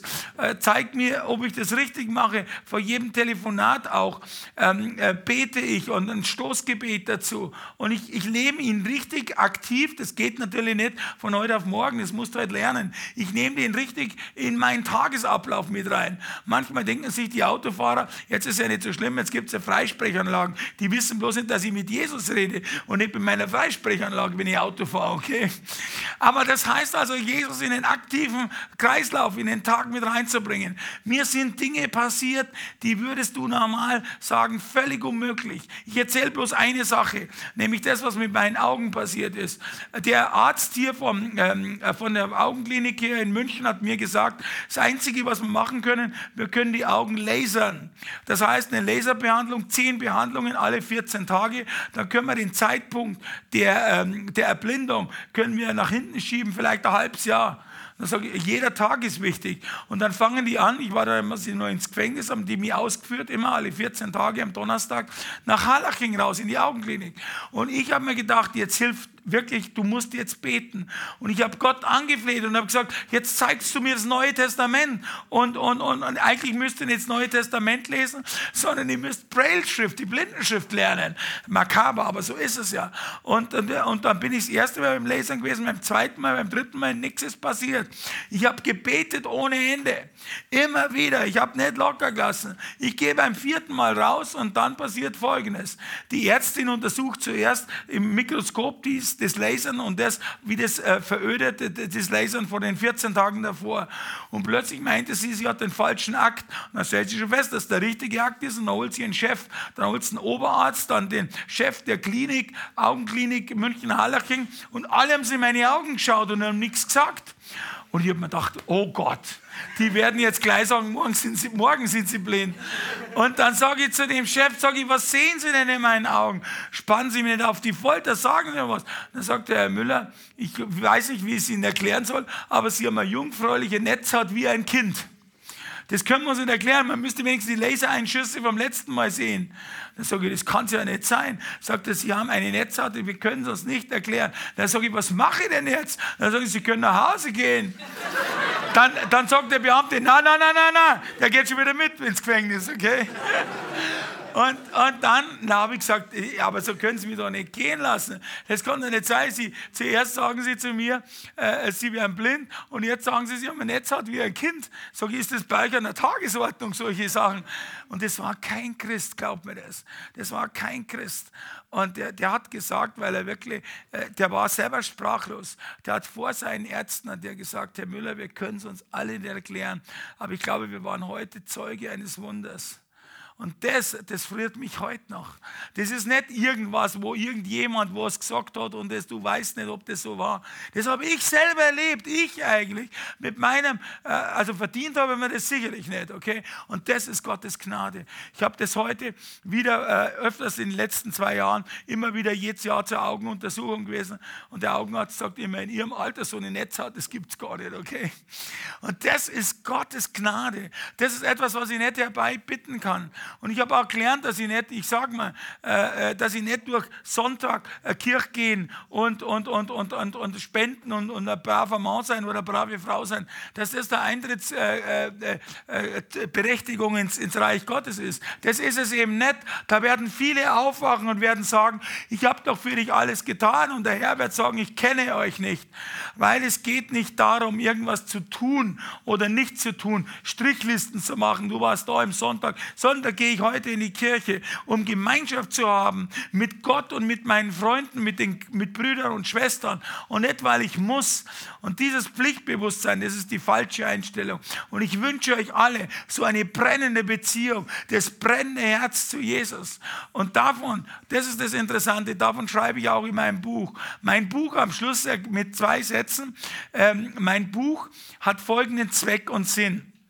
Ich habe erst einmal alle, ich habe natürlich noch Schulden äh, bei meinen Gläubigern und da möchte ich mich nicht nur entschuldigen, sondern ich habe alle Buchautorenhonorare abgetreten an meine Gläubiger.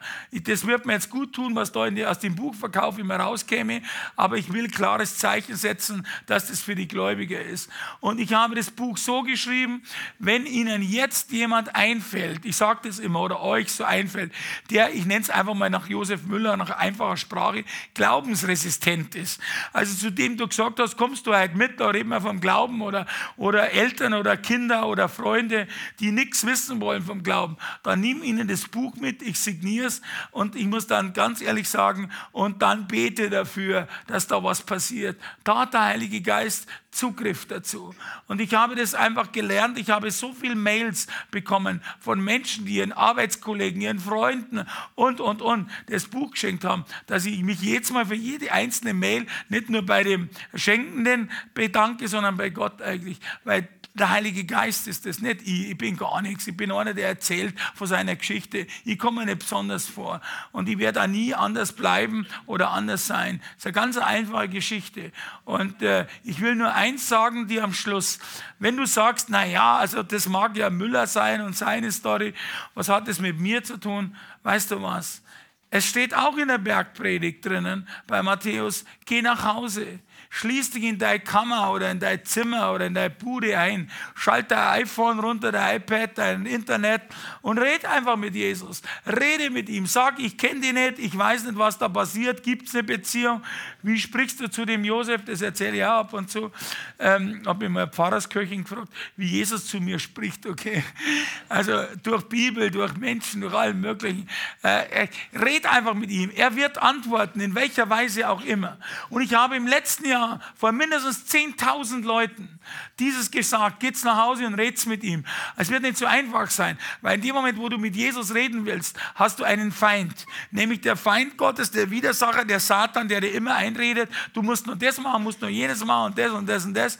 Du, du musst dir diese Zeit erkämpfen, weil dein ganzer Tag nur voll ist mit allen möglichen Sachen. Erkämpfe dir die Zeit und red in ein paar Minuten, wie auch immer, oder zehn Minuten am Tag, am besten in der Früh, am Morgen, nicht morgen grauen, sondern am besten am, am Morgen mache ich und lese jeden Tag, und das ist ein Tipp von mir, wie kann ich das Feuer haben oder wieder bekommen? Lese jeden Tag in der Früh einen kleinen Absatz, ein paar Verse oder ein paar Absätze in der Bibel. Das ist etwas, was dich zu dem bringt. Und äh, Gott hat sieben Milliarden noch was zugänglich zu ihnen. Er hat einen ganz speziellen Zugang, den du hast. Und das ist das Schöne dran. Und darum, das gibt mir heute die Kraft, immer wieder, jeden Abend, wo es geht, von Gott zu reden, die Leute meine Geschichte zu erzählen, Spaß dabei zu haben und Menschen zu berühren mit einer Message, die wirklich von Gott ist, die mein Leben total geändert hat.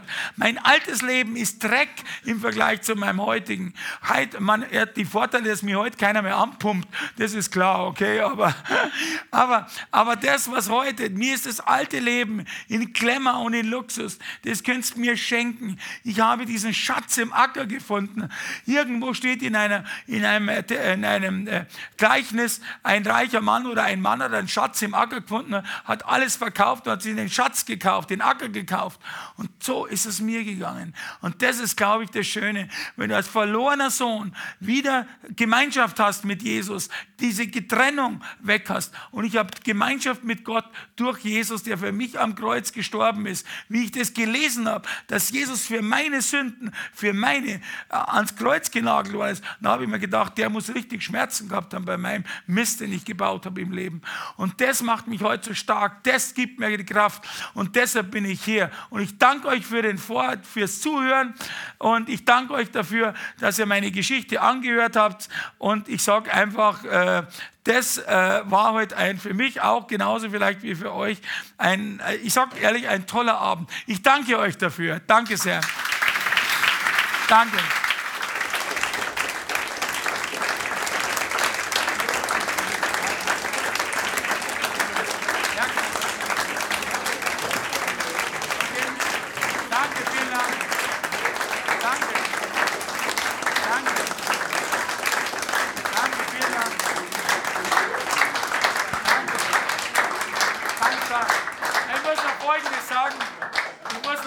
Folgendes sagen. Meistens ist mir Klatschen eher unangenehm, aber äh, ich muss noch Folgendes sagen. Zwei Dinge. Erstens, wenn ihr in einer Gemeinde geht, außerhalb oder irgendwo oder kennt Leute, die gerne, ich spreche auch in Firmen, ich spreche eigentlich überall, äh, die auch diese Message äh, gerne hören würden. Ich spreche auch in kleinen katholischen Gemeinden, völlig egal. Da habe ich so einen Flyer, da steht es drauf, wie man mit mir Kontakt halten kann. Wenn ihr mit mir außerdem noch auf Facebook meine laufenden Abenteuer mit, das sind meine, meine meine, Dinge sind wirklich Abenteuer, meine, meine Reisen, die ich laufend habe mit Jesus, die sind auch auf Facebook. Das muss ich dazu sagen, meine Mama hat 50 Jahre für mich gebetet. 50 Jahre, dass ich zum Glauben komme. Und dann ist sie gestorben und drei Monate später passiert mir, dass mich Jesus anspricht. Das ist Ausdauer. Ihr seid sicherlich irgendwann selber mal Eltern, wenn ihr es schon seid dann, äh, und werdet Kinder haben. Und, und, und also lasst euch das Beispiel von meiner Mama, 50 Jahre, das ist Ausdauer. Und das ist etwas ganz was Schönes, wenn Eltern für ihre Kinder oder auch ihr für jemand beten könnt dazu. Auch noch von meiner Seite ähm, herzlichen Dank, dass du da warst, Josef. Äh, mich freut es ganz besonders, dass wir heute in der Kirche ein besonderes Fest feiern, das ganz gut zusammenpasst mit deiner Story. Und zwar ist es die Bekehrung des heiligen Paulus. Und wir alle kennen die Geschichte, oder die meisten von seinem Damaskus-Erlebnis, wie er ähm, ein helles Licht gesehen hat, das ihn von seinem hohen Ross runtergeholt hat. Und ich glaube, ähm, obwohl er wahrscheinlich nicht Paulus Müller geheißen hat, könnte man sagen, wir haben sowas ähnliches hier, weil nach seiner Bekehrung, nach diesem Licht, das er gesehen hat, das, äh, das ihn auch erstmal blind zurücklassen hat, sprachlos, ähm, auch in gewisser Weise behindert und trotzdem nicht daran gehindert hat, dann wieder ein neues Leben anzufangen und die ganze Welt zu bereisen. Und ich glaube, hier gibt es einige sehr schöne Parallelen die sich wirklich aufzeigen es in, gibt, in den Gemeinden. Es gibt zum Beispiel, vielleicht wenn ich das sage, weil das ist, äh, das haben wir jetzt nicht abgesprochen, aber, aber in meinem Buch gibt es eine, genau zwei Wochen später, wie diese Geschichte mit den, äh, die Tabletten möchte ich auch mit meinem, mit meinem Powergefühl und mit einem Glücksgefühl, mit dem ich plötzlich auf jeder Wolke komischerweise äh, äh geschwebt bin, nicht gefahren äh, bin und ist mir genau so etwas passiert. Ich wusste es damals nicht. Ich habe die Bibel nicht gelesen und habe das Paulus, also das Neue Testament. Ich war in der Kirche. In Stadelheim gibt es in der Mitte, das sieht man nicht, weil es umringt ist von den Bauten, gibt es eine katholische Kirche, in der auch evangelische äh, Feste abgehalten werden, aber da drinnen. Und da ist mir das passiert, dass ich in die Kirche ging und plötzlich traf mich ein Lichtstrahl, wie ein Spot von oben. Und ich habe gedacht, da fällt dort Licht rein, ich war mitten in einem gleißenden Licht. Und ich habe dann nachgeschaut, ich, es war kalt, weil es war, äh, es war ja äh, wirklich kalt, es war Frühjahr. Und, und es war eiskalt, eigentlich bloß um mich herum war es ganz warm. Und ich schaue dem Ding entgegen. Und es hört sich jetzt ein bisschen kitschig an. Ich habe mir nur gedacht, warum geht das Licht nicht weg? Es hat mich so geblendet und ich war der Einzige, der erstrahlt worden ist. Und ich sah, dass es durch so Putzenfenster reingegangen äh, ist. Und bitte, ich, ich, ich, ich würde es selber, aber es war so. Ich sah dort oben eine Taube. Und, und heute würde man sagen, Taube ist Heiliger Geist. Das habe ich alles erst später erfahren. Ich hatte selbst so ein Erlebnis, dass mich ein gleißender Strahl traf. Ich habe dann natürlich gedacht, alle, alle anderen Gefangenen hätten mich wie von Spot dann angestrahlt gesehen. Und die haben alle gesagt, gesagt, wir haben überhaupt nichts gesehen. Gell?